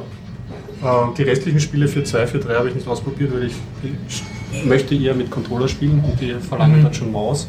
Und Scribblenauts ist, glaube ich, nett für Kinder. Das ist irgendwie so ein Bauernhofspiel. Oder die Begriffe. Hallo Thomas, Servus. Und da kriegst du so Aufgaben gestellt und musst dann halt so die Begriffe reinschreiben, wie zum Beispiel so, das Schwein braucht ein Handtuch und du schreibst dann irgendwie Towel rein auf Englisch. Und Ah, okay, so ein Vokabel. ja, ein bisschen Vokabel-Lernspielchen ist das. Also nichts für die erwachsene Zielgruppe, aber sicherlich, wenn man so irgendwie Nachwuchs hat oder Neffen im Umkreis, ist es sicher mal nett anzuspielen, wenn sie im entsprechenden Alter sind. Ja, also mit Batman war ich sowieso gekauft, also ich bin zufrieden. Also du warst zufrieden mit deiner. Ja, und auch die äh, Kauferfahrung, dass man das dann so auf Steam gleich beanspruchen kann und so. Das hat gepasst. Mhm. Ja. Begrüßt man Thomas, ne? Ja. Hallo Thomas, hast du uns was zu erzählen, Thomas? Ist spontan. Ich weiß nicht einmal, was euer Thema ist. Also, Wir haben heute Über alles. Spiele gekauft, aber ansonsten, was hast du? Du hast Brettspiel, Leute. Ich habe Brettspiele, ja. sind eine kleine Runde heute. Ah, Das ist eh schon groß. fünf Leute mit dir, das, das passt schon. Johnny, du noch eins? Jo, ich kann nur kurz einen, Ja. weil sonst ist so abgeschlossen, kann ich kurz einen Ja, ganz ja, konträr das einen Tipp einwerfen, der mir eingefallen ist. Mhm. Ich kann das grob überleiten von Windows, wenn man mal gezwungen ist, mit Windows zu arbeiten. Und Ah. da habe ich nämlich jetzt letztens einen ganz nützlichen Tipp entdeckt, dass ich nicht wusste, dass es überhaupt geht. Und zwar, äh, ich war wieder mal in der Arbeit gezwungen, also ich, war, äh, ich wollte schauen, was ein Gerät im Netz macht, ein Mobilgerät über Ja. WLAN. Und ich wusste, dass manche Windows-Laptops oder manche Karten können, dass man so einen Access Point macht, also dass du den Laptop zu einem Access Point verwandelst. Und bin ich draufgekommen, das kann Windows von Haus aus. Dass du wirklich einen Access Point machst und quasi ein normales WLAN ja. mit WPA2 verschlüsselt und dich dann einklingst und dann halt dort dann einfach zum Beispiel mitschneiden kannst. Da ging es konkret darum, ich wollte schauen, was eine gewisse Applikation im Netz macht, Mhm. hatte keinen Zugriff auf einen Access Point oder hatte keinen Access Point und dann einfach so schnell und da gibt es unter, ich meine, ich bin, welches Betriebssystem kann das nicht? Ja eh, wie gesagt, ich, hatte nur Windows zur Hand und mit Windows kann ich mich nicht aus, also nicht so wirklich gut auf der Kommandozeile und da bin ich jetzt draufgekommen, dass es das geht, auch mit Windows 7, mit diesem Net, Net Shell, also NetSH auf Okay. der Konsole, da gibt es ja einige Kommandos, die... Okay, also ist das die PowerShell, die sagen Nein, oder? man, nicht die PowerShell. Das ist ein Kommando, das man auch in den normalen CMD-Shell eingeben kann. Mhm. Aber natürlich auch in der PowerShell, nehme ich an. Aber wie gesagt, ich kenne PowerShell nur von Hören sagen, was ich kann, prinzipiell, aber bin selber kein Kenner der Shell. Und, Ich auch nicht. Und bei Windows, wie gesagt, bei Windows kenne ich mich halt so weit aus, dass ich in der GUI mich ich kann. Windows auch nicht aus. Also. Aber es, es gibt halt viele Situationen, wo es nicht anders geht, wo ich halt durch Software gezwungen bin, auf dem System zu arbeiten und dort habe ich bis jetzt, vor allem weil es in der GUI keine Möglichkeit gibt und ich weiß noch, bei einem alten Notebook, da hatte ich so eine Intel-Karte, da war so eine Software dabei, die furchtbar aufgebläht war mit so einem tollen grafischen User-Interface mit runden Fenstern, die dann irgendwas machen und Schön, ja. dreimal... Sich wahrscheinlich die Taste. Ja, und keine Ahnung, das ja, das dann nicht runterklicken kannst, nicht minimieren kannst und dann hast du immer so um 70% CPU braucht und nur, dass es einen Access Point aufmachen kann. Und dabei geht das auch, also überraschenderweise auch mit Windows sehr einfach und sehr schön, einfach auf der Kommandozeile. Und welche Google-Suchbegriffe hast du eingegeben, Äh, um das zu finden? Ich weiß jetzt gar nicht mehr genau, es eben mit, ich kann nur kurz Netshell WLAN Show Hosted Network, also Netshell und Hosted Network WLAN findet man es, glaube es ich. in der Themenliste. Aber ich werde es einfach, gesamte genau, wenn Sie es einfach verlinkt. Mozi dabei. Okay, ja. Und bei diesen, Verlinkt in den bei diesen ja genau. Jo. Ja, Das ist mein, meine Überraschung der Woche gewesen. Mhm. Johnny angenehm überrascht. von Genau. uns. Und Genau. wir wurden auch überrascht und ähm, haben einen guten Hinweis bekommen, nämlich von einem unserer Hörer, dem Andreas. Keiner der Bitcoin-Andreas übrigens. Stimmt, genau. Das war auch sehr. Oder vielleicht auch, aber das wissen wir dann nicht. Ähm, wir haben das letzte Mal, habe ich ja über meinen Leidensweg PDFs zu extrahieren. Ah, nicht PDFs zu extrahieren. Bilder zu extrahieren aus, dem, aus einem PDF gesprochen. Ja. Und ein Hörer von uns hat uns ähm, den simpelsten Weg dazu verraten. Es gibt nämlich ein Programm, das anscheinend bei vielen Distris, äh, Distributionen vorinstalliert ist. Das nennt sich PDF Images. Das klingt schon sehr einfach. Und man gibt dann auch einfach nur als Option danach den, das PDF an und dann ein Präfix und der generiert sofort automatisch, holt er alle Bilder raus. Und das kann man verwenden. Das heißt, ich bin zwar in der Firma auch gezwungen, Windows zu verwenden, aber ich meine, ein SSH, ein SCP ist schneller mal gemacht und dann ab auf den Server, kurz das Skript durchrennen lassen, Bilder wieder zurückholen und Holodario. Dann spare ich mir natürlich das gesamte Rumgeklicke, Rechtsklicks, Safen unter unter LibreOffice, wenn Also kannst so du geht. automatisiert Ja. äh, alle Bilder ernten aus einem PDF. Genau, genau. Prost, die Herren. Ja. Was denkst du da? Unsere Hörer dürfen das nicht sehen. Sagen Sie es nicht. ja, So. dann schließe ich meinen Messebesuchbericht ab. Okay, und das äh, Schmankerl äh, von der Spielemesse war das Spiel Leaders, also so wie der Führer, also die Führer, Leaders. Äh, und das war ein Linzer, der hat ein grafisch recht aufwendiges Brettspiel gehabt mit einer Weltkarte, die mich spontan an Risiko erinnert hat. Also so eine Weltkarte, wo man so Armeen herumschiebt und die Armeen waren auch waren so kleine Plastikfigürchen aus, aus Flugzeugen, Panzern und Infanteriesoldaten. Und jeder Spieler hat auch so ein kleines Kartonkartal gehabt, wo so Felder waren, wo er so Steinchen und, und äh, Spielfiguren gehabt hat. Das, ist das Ganze, man hat sofort gewusst, aha, St- Militärstrategie-Spiel, haben aber trotzdem genug, also Besucher sind vorbeikommen. Ist das ein Kriegsspiel? Wird da gekämpft? Ah na, dann ist nichts für ein Bur und so. Aber er hat halt seine Hardcore-Fans gehabt und er, er hat gesagt, das ist eingesiedelt zwischen Axis und Alias. Das ist ein sehr bekanntes äh, Brettspiel und Risiko, das kennen vielleicht auch einige. Das ist ein Spiel mit einer Weltkarte, wo du halt so Armeen rumschiebst und er ist dazwischen und die Innovation und und der Unique Selling Point ist halt, zu dem Spiel muss man ein Android-Tablet besitzen oder ich glaube ein iPad geht auch. Also ein, man Zum soll ein Brettspiel Tablet, braucht man. man braucht ein Tablet, was nicht mitgeliefert wird. Ja. So, jetzt ist interessant, okay. Und es äh, gibt eine Android-Software, die ist so, so, so äh, kostenlos, also gratis downloadbar. Und mit der zusammen spielst du das. Also das Spiel spielt sich so ab, du würfelst, also es gibt genug Würfel, du tust deine Steinchen da herin, hin und her schieben, du tust deine Strategie überlegen, greife ich jetzt Afrika an oder verteidige ich Europa oder so. Oder und äh, dann gibst du aber gewisse Sachen, siehst du dann nur am Tablet, also das sehen die anderen Mitspieler nicht, was du am Tablet machst. Und am Tablet kannst du dann so Spionageaufträge geben oder die Produktions vom Gegner sabotieren oder halt sagen, ja, ich forsche, erforsche bessere Truppen oder so Sachen. Ne? Interessant, also eine Synthese aus Synthese aus Brettspiel und, und Computerspiel. Und Was dann sehr spannend ist. Es hat nur halt einen Nachteil, du gibst halt den Vorteil des Brettspiels, dass es so einfach ist, du stellst es am Tisch und keiner muss seine Apps richtig haben und seine Tablets zum Funktionieren haben und so. Aber andererseits Du musst zumindest ein. Tablet zum Laufen bringen. Ja. Genau. Ja.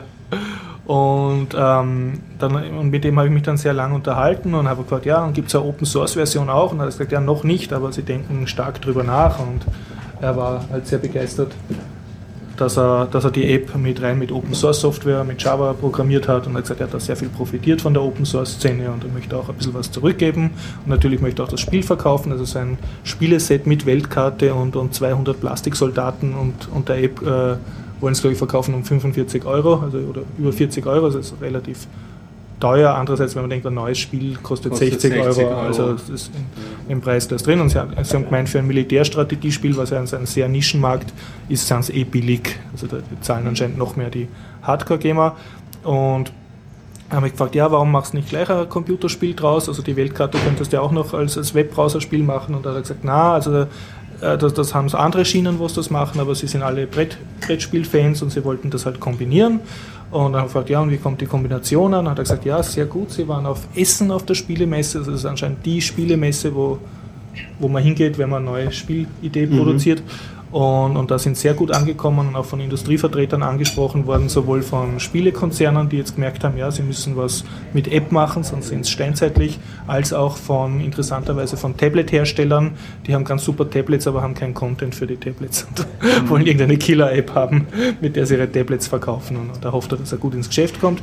Und er hat mir dann ein paar interessante Zahlen genannt. Also erstens, sie haben 8000 Dollar oder Euro, jetzt weiß ich es nicht mehr genau, sagen wir sicherheitshalber Dollar, ich vermute aber sogar es waren Euro, äh, lukriert durch eine Indiegogo-Kampagne und da haben sie zuerst Marktforschung betrieben. Ah, Wie viel kriegt man bei Indiegogo auf, auf, ähm, für Brettspiele? Und da sind sie halt genau auf den Betrag gekommen, also haben sehr viel geforscht. Dann haben sie haben ur viel Geld ausgegeben, hauptsächlich für Grafiker, also sie haben so auf den Spielkarten, die man hat, sind so kleine Fotos und das waren aber keine Fotos, das waren handgezeichnet, das sind so äh, Foto vom Mao oder vom Nixon und, und also das schaut dann halt alles sehr teuer aus. Also, da also haben sie halt sehr, sehr wertigen Eindruck gemacht. Und, und dann hat, äh, was mich am meisten fasziniert hat, also sie haben dann auch Förderungen gekriegt von diversen Wirtschaftsförderungsfonds und Jung, Innovationsfirma, bla bla. Und er hat gemeint, sie haben ca. 40.000 bis 50.000 Euro Produktionskosten jetzt gehabt, inklusive den Grafikerzahlen und die Programmierzeit hat er gar nicht gerechnet. Und dafür haben sie es geschafft, 500 Schachteln einer Vorserie zu machen.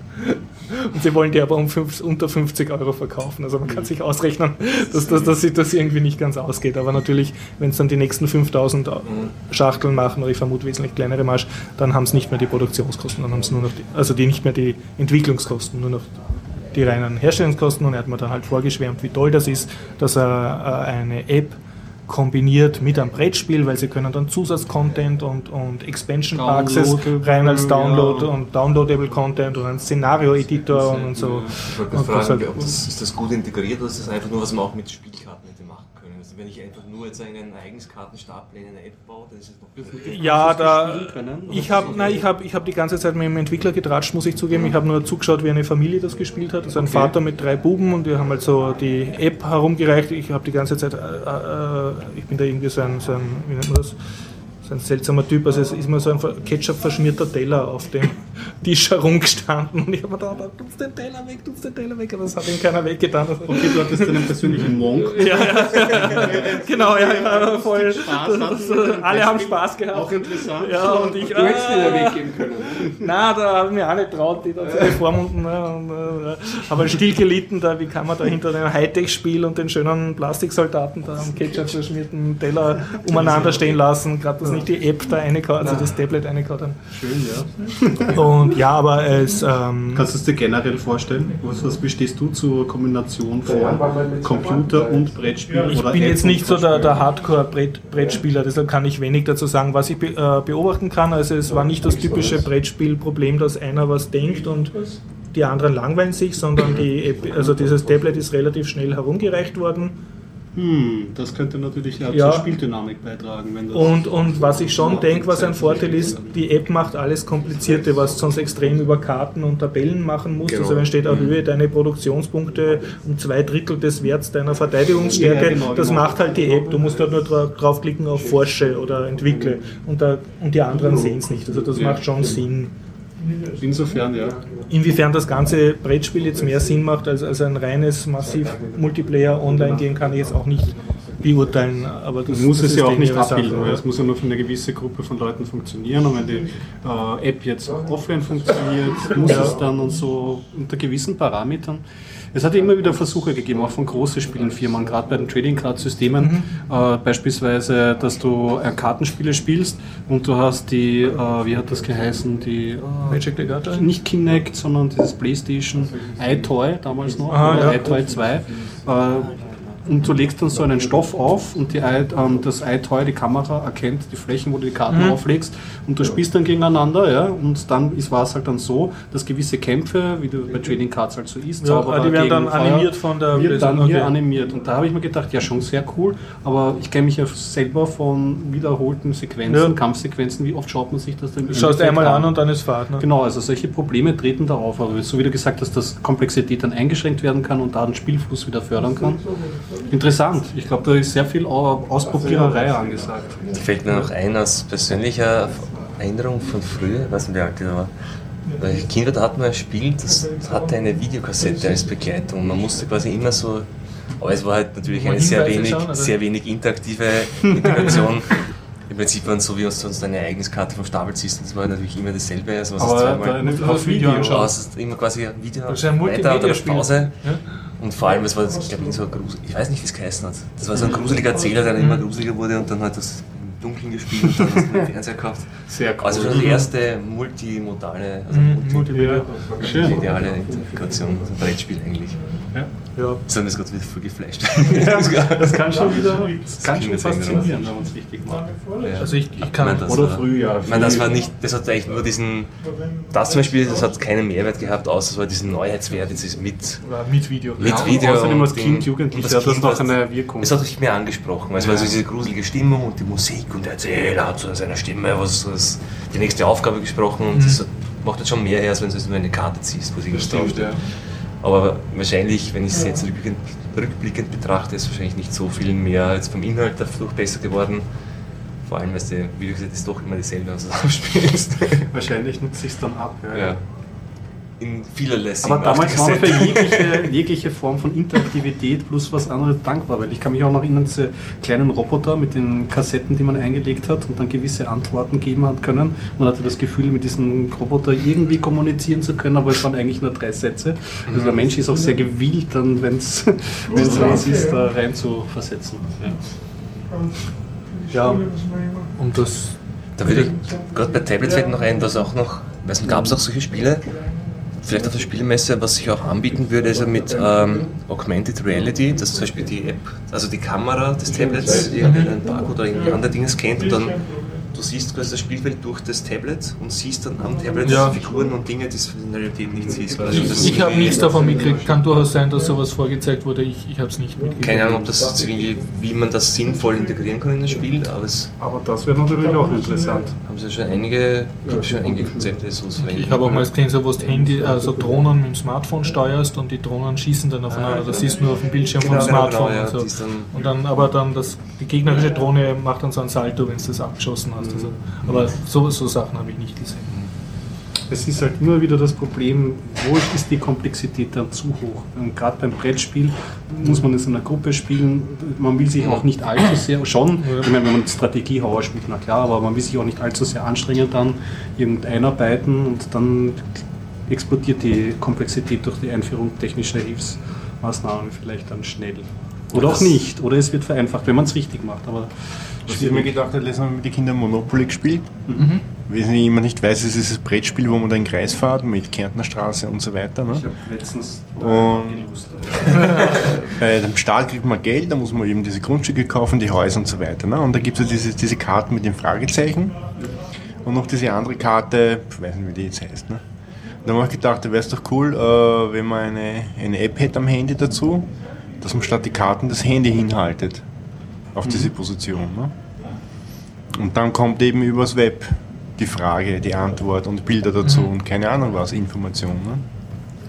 Du, du musst mit deinem Smartphone Was Monopoly spielen. Multimediales, ja. Ja, also ein Zusammenspiel zwischen Hardware und Software finde ich immer recht interessant. Ich habe äh, zum Thema Monopoly habe ich so einen Hybriden kennengelernt, also noch nicht Computer unterstützt, aber es nennt sich Monopoly die Kreditkartenedition.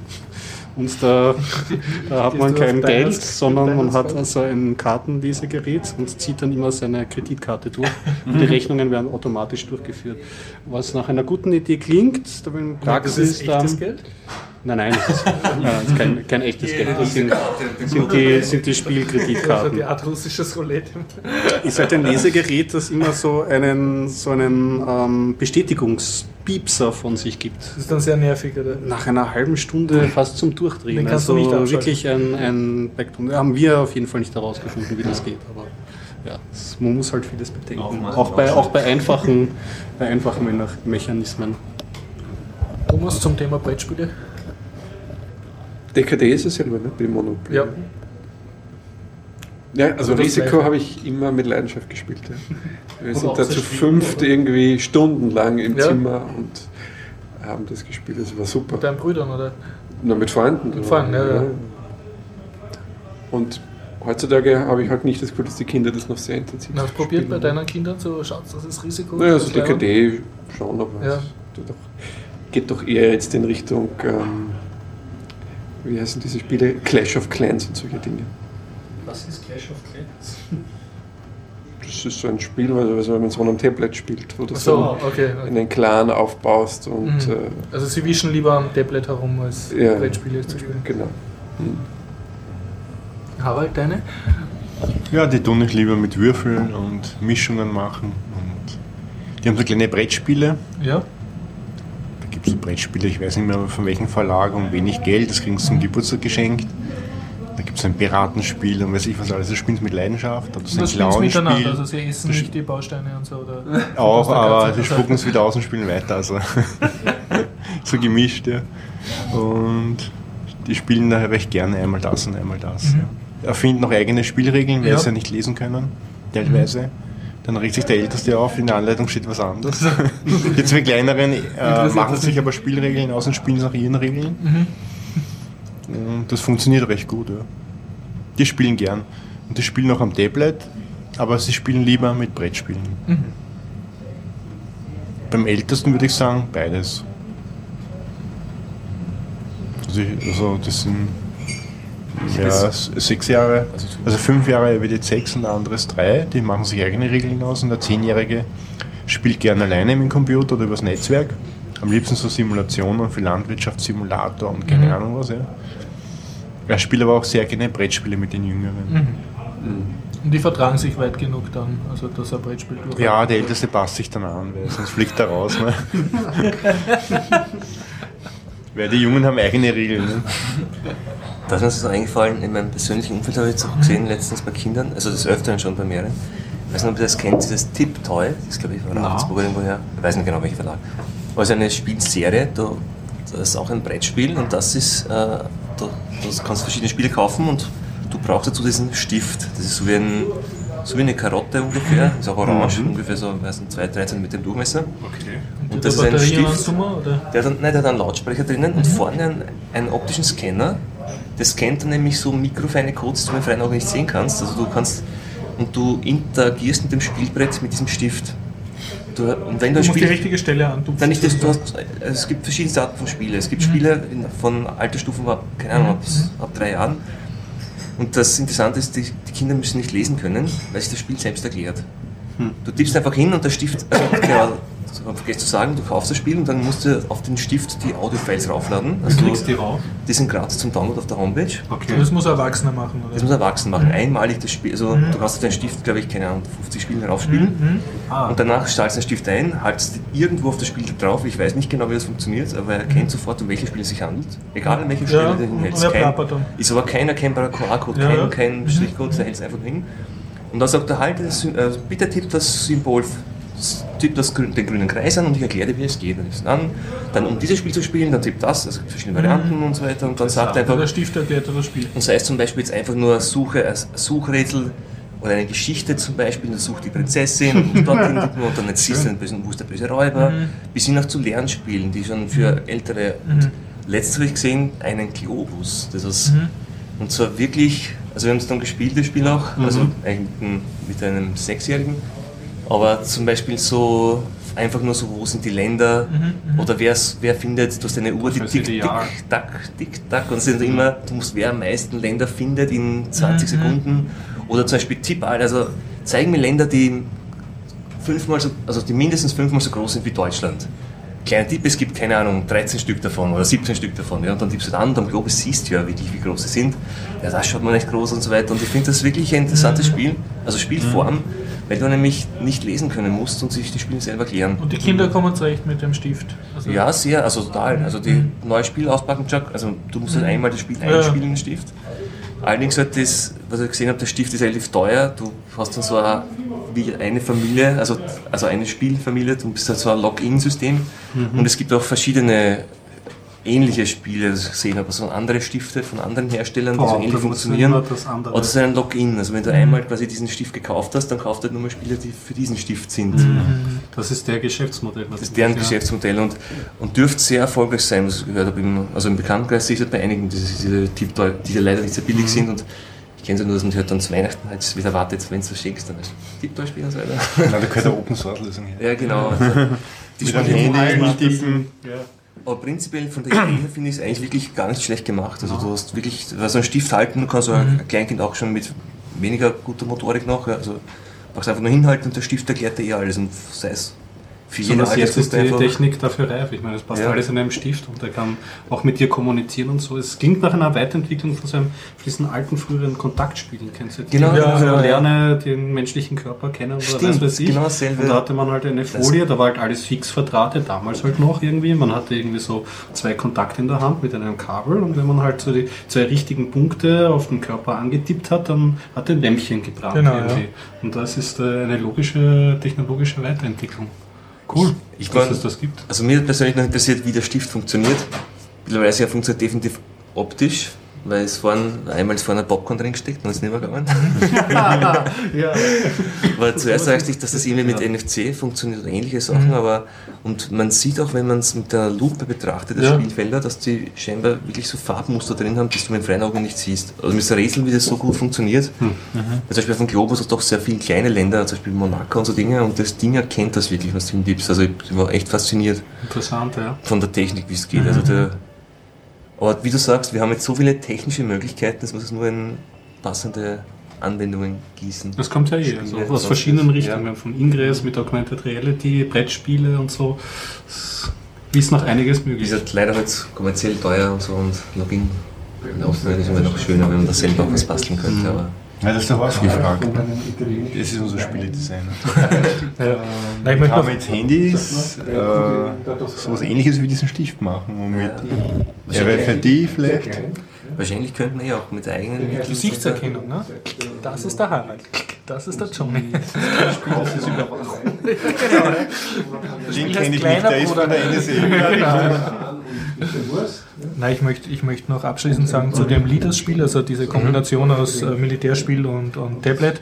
Ähm, also ich, ich sehe insofern Potenzial, ähm, erstens, weil der Typ sehr nett ist und, und einfach gesagt hat, ja, er kann sich durchaus vorstellen, dass er das dann mal auch open sourced, also sowohl die App als auch den Plan fürs, äh, fürs Brettspiel, weil er es eh nicht verhindern kann, dass die Leute sich das auf Backpapier selber malen, wenn sie unbedingt wollen. Dann, Dann das sind eh nicht seine Kunden und dann lieber dann ordentlichen hat zumindest seinen Namen und helfen ihm entwickeln. Und er hat auch gemeint, er hat auch jetzt schon gemerkt in der Probephase, dass sehr viele von seinen Kunden ihm dann Tipps gegeben haben, wie man die Regeln verändern könnte und so. Also hat er das Open Source Feeling sozusagen, das ein Feeling, das heißt beim Computerspiele entwickeln, hat er sozusagen übers Brettspiel übertragen können. Also dass andere Leute den Source Code nehmen und Pull Requests machen oder dir bessere Vorschläge geben. Und das, äh, was ich erst jetzt auf die Idee gekommen bin, was ich glaube, was, was schon ein Argument sein könnte, dass du Tablets mit Brettspielen ver, verbindest, ist das typische Problem, du bist jetzt Teenager, schwänzt Schule, sitzt zu Hause, sperrst dich am Dachboden der Großeltern ein und hast lauter Brettspiele, ne? aber du hast keinen Spielpartner, weil die anderen nicht Schule schwänzen. Ne? Und was machst du? Na gut, Tablet und Einspielermodus. Ne? Und, und dass du dann Computergegner für Brettspiele machst. Und ich glaube, das wäre nicht so fad, weil da kannst du ein Brettspiel lernen, man denkt Aber an Schachcomputer. Ja, na okay, es ist jetzt aber nicht so schlimm, wenn du dich halt aufs nächste Match vorbereiten möchtest oder einfach mal ein Spiel ausprobieren, aber du kannst jetzt nicht, hast jetzt nicht die soziale Power als typischer Nerd, andere Spieler zu rekrutieren. Aber stimmt, das ist ein anderes Und, und ich glaube, wenn, wenn, wenn das sich sozusagen durchsetzt, also ja, okay, äh, mit meinem Tablet hast du einen, einen AI-Player, dann ist das durchaus ein Argument. Was der Entwickler mir ein bisschen Nur erzählt ist mir ja. zu wenig, glaube ich. Also ich Ja, aber es wäre halt ein, ein Plus-Argument. Wäre ein sozusagen. Argument, aber dann, wenn man es zum Beispiel auf Mac ärgere dich nicht umlegt oder so, dann warum nicht gleich ganz am Tablet spielen? Dann könnte man die Eben, das, das, Hardware-Komponente. das habe ich mich auch gefragt Ja. bei dem Leaderspiel. Der hat mir auch ein bisschen gesagt, die neueste Siedler-Variante äh, von äh, die Siedler von Katan, also das, äh, das Spiel ne, von Ja. dem Entwickler, der wirklich vom Spieledesign leben kann. Und äh, da hat er gemeint, die, die haben auch eine Tablet-Variante. Aber da ist das Tablet nur so ein extra Gimmick. Also du kannst es auch weglassen und das Spiel funktioniert trotzdem. Und da hat er sich dann halt so gemeint, ja, dann das ist unecht und bei ihm braucht man das Tablet. Oh, für mich wäre es jetzt gerade mal ein Argument mitzumachen. Ich werde ja seit längerer Zeit schon bearbeitet, mal Siedler du- mitzuspielen. Hast du noch nie Aber Siedler aus, gespielt? Aus, einem, aus einer Laune heraus Mhm. habe ich bin ich dabei geblieben, nicht mitzuspielen, aber vielleicht jetzt mit Tablet. Nähere mich so, der Runde, so. Ja, ja. Ist das könnte Siedler-kompatibel? vielleicht mal. Tja. Ich würde sagen, Ein Thema hätte ich noch. ja, dann.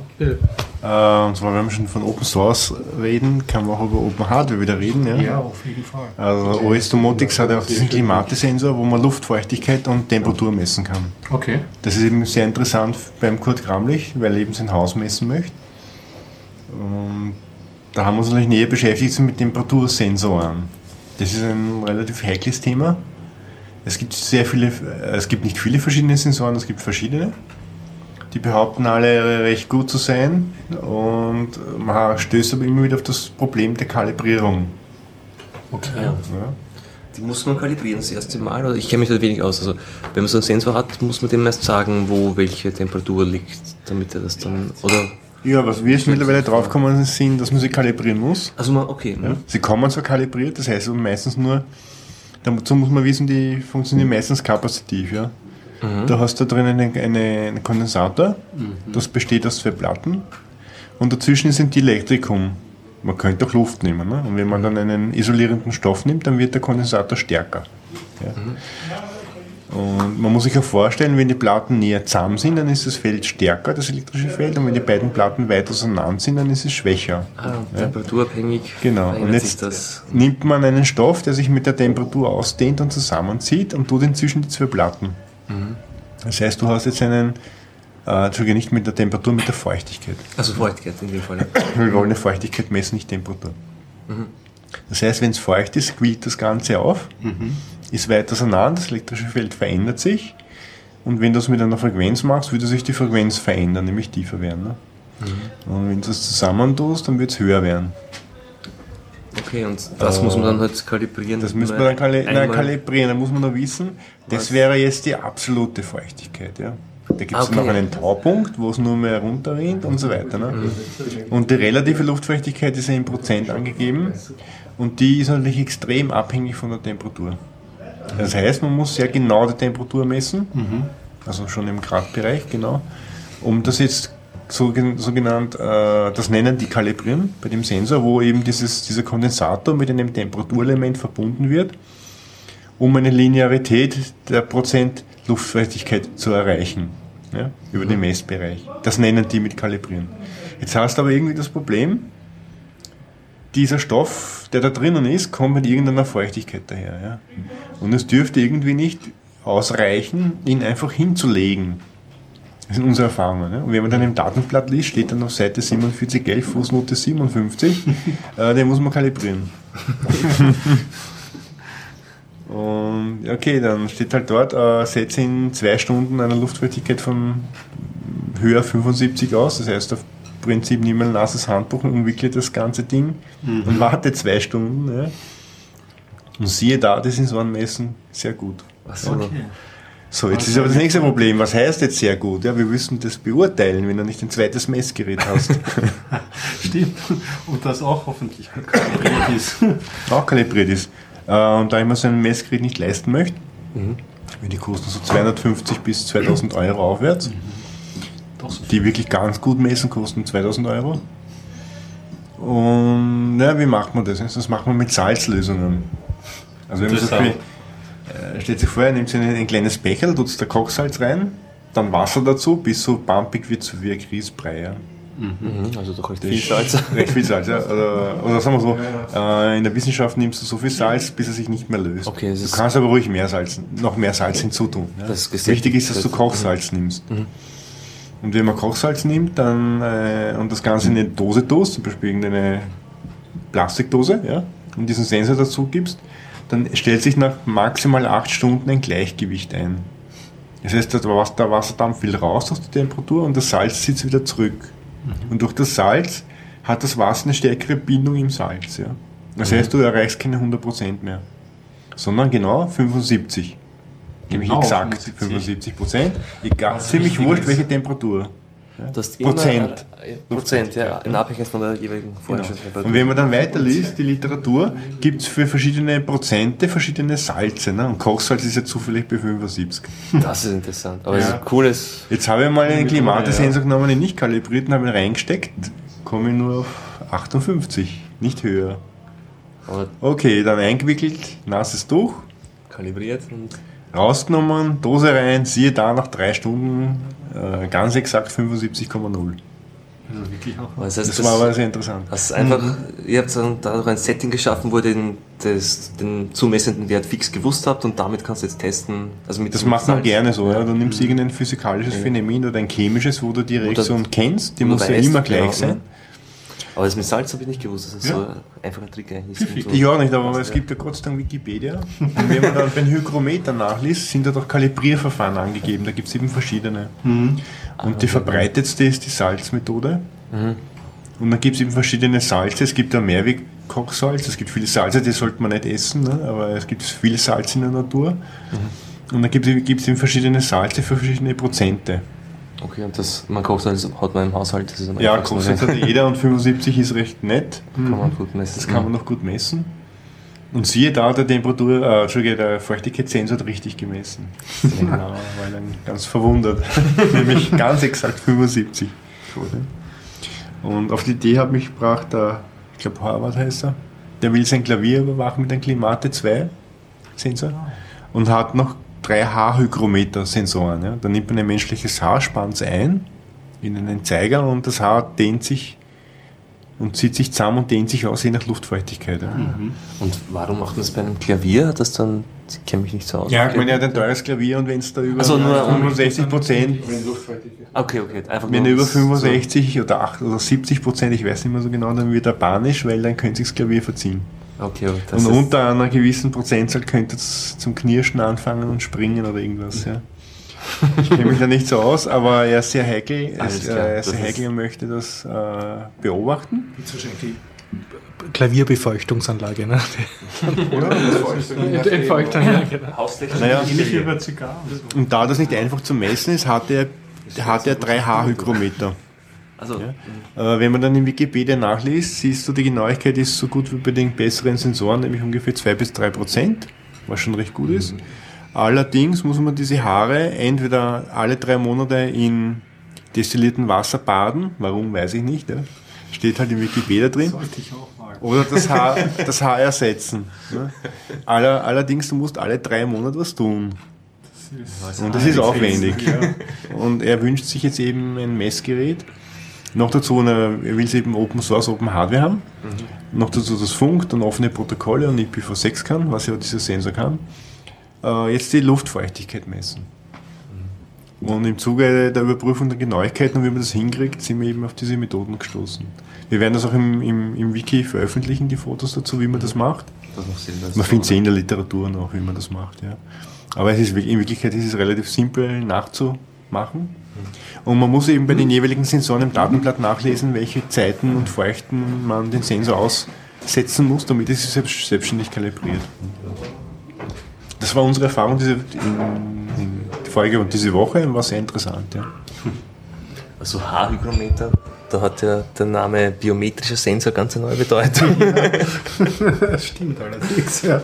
Das habe ich auch nicht gewusst, dass man mit menschlichen Haar aufbaut. Ja, faszinierend ist die Genauigkeit, der ist genauso gut wie die besseren Feuchtigkeitssensoren. Ja, dass man da den, den Trick noch schafft, irgendwie, dass man den gescheit kalibriert. War wirklich eine gute Geschichte. Richtig Science passt das. Wenn es interessiert, osdomotics.com werden wir das unter Wiki veröffentlichen. Beim Klimatesensor kalibrieren, hinklicken. Und dann wird es dann Fotos sehen. Jo, ich glaube, haben wir noch Jetzt machen wir Schluss, glaube ich. Es haben sich schon Teile ab verabschiedet. Genau, wir haben schon einen Teil verloren. Dann machen wir es kurz und schmerzlos. Schön was, Leute. Ja, Bis nächste Woche. gefreut. Genau, richtig. Und, und wir uns was einfallen lassen. Bis zum nächsten Mal. Tschüss. Bis Ciao. dann, ciao.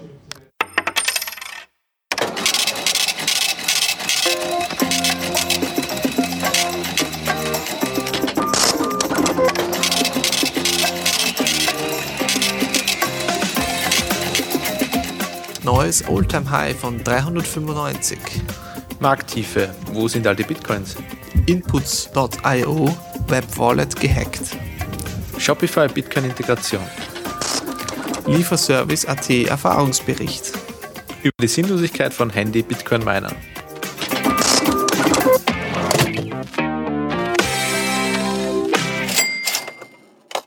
Diese Folge 51 findet ihr unter bitcoinupdate.com. Liebe Biertaucher Podcast-Hörer, hier Jörg Wukonik mit einer Kurzzusammenfassung von der Pioneers-Konferenz, die Ende Oktober in der Wiener Hofstadt, Hofburg stattgefunden hat. Circa 2500 Menschen waren da anwesend, für meinen Geschmack schon etwas zu voll. Äh, Aber was wirklich spannend war, ein extrem internationales Publikum, von äh, Kollegen aus unseren Nachbarländern wie Slowenien, Ungarn äh, bis äh, Amerikaner oder äh, Israelis war alles da, was Rang und Namen in der Start-up- und Gründerszene hat.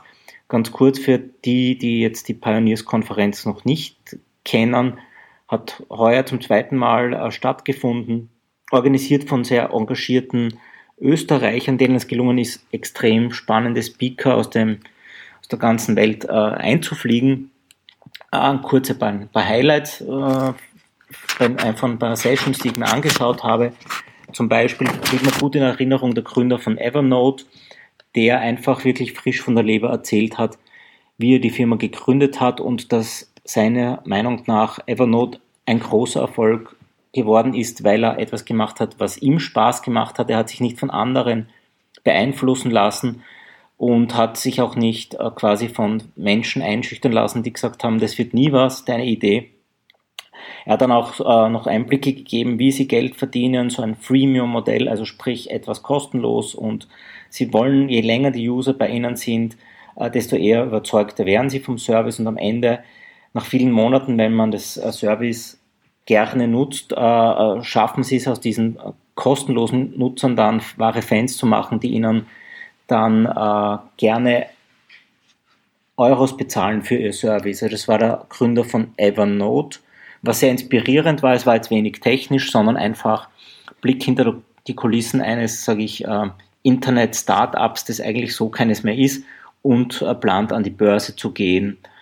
Was ist mir noch alles in Erinnerung geblieben? Es gab dann auch äh, neben Software-Startups, Hardware, Entwickler, ähm, die auch schon ein bisschen futuristisch waren, jemand, der ein Exoskelett vorgeführt hat, wo eine äh, junge Sportlerin, die leider an den Rollstuhl gefesselt ist, dank dieses Exoskeletons äh, aufstehen konnte. Die Hersteller dieses äh, Exoskeletts haben betont, dass es jetzt nicht darum geht, äh, wieder vollständig ge zu gehen, das ist ein bisschen noch Zukunftsmusik, sondern es geht darum, dass man überhaupt wieder mal den äh, Rollstuhlfahrern das Gefühl gibt, äh, zu gehen, aufrecht zu gehen. Und äh, war auf jeden Fall sehr, sehr eindrucksvoll, was da diese Technologie kann. Andere Dinge, die auch spannend waren, es waren dann quasi Investoren aus den USA, das berühmt-berüchtigte Dave McClure von 500 Startups, der unter dem coolen Titel Roasted live äh, Feedback gegeben hat, jungen Startups, die ihre Idee präsentiert haben. Manchmal, manche Ideen waren extrem dünn und, und sind wirklich nicht fundiert gewesen und die hat er gleich auf der Bühne auseinandergenommen, so nach dem Motto, was ist dein Geschäftsmodell, äh, wo sind deine Kunden, wie willst du skalieren. War auch e-, enorm spannend zu hören äh, und, und ich habe selbst mitgenommen, kritisch Geschäftsmodelle zu hinterfragen. Wenn man erstmalig von einem Geschäftsmodell hört, hat man dort die richtigen Fragen gestellt bekommen um herauszufinden, ob das Geschäftsmodell sich wirklich lang, langfristig trägt und haltet. Was gab es noch zu sehen? Es gab dann noch einen riesen Ausstellerbereich, das MetaLab war dort, hat verschiedene Dinge äh, vorgeführt. Es gab verschiedene äh, Startups aus wirklich Software- und Hardwarebereichen, manche schon etwas äh, weit äh, weg, weg vom, vom digitalen Bereich, jemand mit einem tollen Gartendünger oder sonst wie, mit dem habe ich mich nicht so beschäftigt. Natürlich auch die super Gelegenheit, mit Leuten zu networken. Vor allem gab es am Abend immer spannende Abendveranstaltungen, wo man wirklich Menschen trifft, die man sonst in Wien oder Österreich selten bis nie finden wird. Also es ist wirklich was sehr, sehr Geniales gelungen. Äh, vielleicht noch von den Sessions, die ich mir dort angeschaut habe. Äh, waren wirklich auch, auch ein paar sehr, sehr spannende Speaker aus den USA, die erklärt haben, wie man seinen Service richtig verkauft, dass man hartnäckig sein soll. Die haben da echt tolle Tipps gegeben. Äh, auch äh, die äh, Gründer von Siri und äh, jemand von, von Google Now haben so ein bisschen in die Zukunft blicken lassen, wohin die Suche geht, dass wir weniger in Zukunft von Suchmaschinen sprechen werden, sondern von Findmaschinen. Äh, das Motto, das dort äh, äh, groß gelautet hat, ist, in Zukunft wird es sowas wie virtuelle Assistenten geben, die uns helfen, sei es Siri, sei es Google Now, sei es Google Glass. war auch recht spannend hier, hier zu hören. Dann gab es auch einen eigenen Startup-Session für, für Hardware-Entwickler, wo jemand gesagt hat, wenn du ein Hardware-Startup hast, was musst du beachten, wie, wie gehst du mit Lieferanten um, wie machst du das? Äh, habe ich mich in, mir interessenshalber auch gegeben, hochspannend. Besonders cool war auch, dass viele Sessions äh, live gestreamt worden sind und für daheimgebliebene sozusagen nachvollziehbar waren.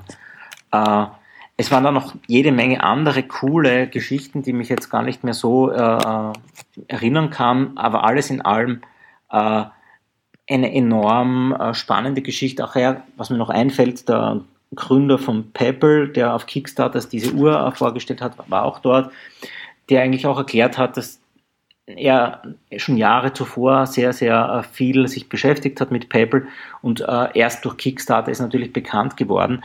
Aber man merkt äh, hinter diesen Gründern, das sind jetzt keine Erfolge, die über Nacht entstehen, sondern oftmals jahrzehntelange Arbeit oder jahrelange Arbeit. Da gibt es einen guten Spruch, eben, dass man nicht über Nacht berühmt wird, sondern äh, meistens Jahre davor schon reinarbeiten musste.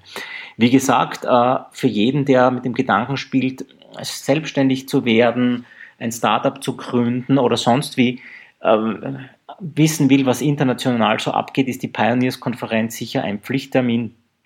Ähm, nächstes Jahr werde ich unbedingt auch wieder dabei sein. Und von mir gibt es eine ganz klare Biertaucher-Podcast-Besuchsempfehlung. Das war's. Danke.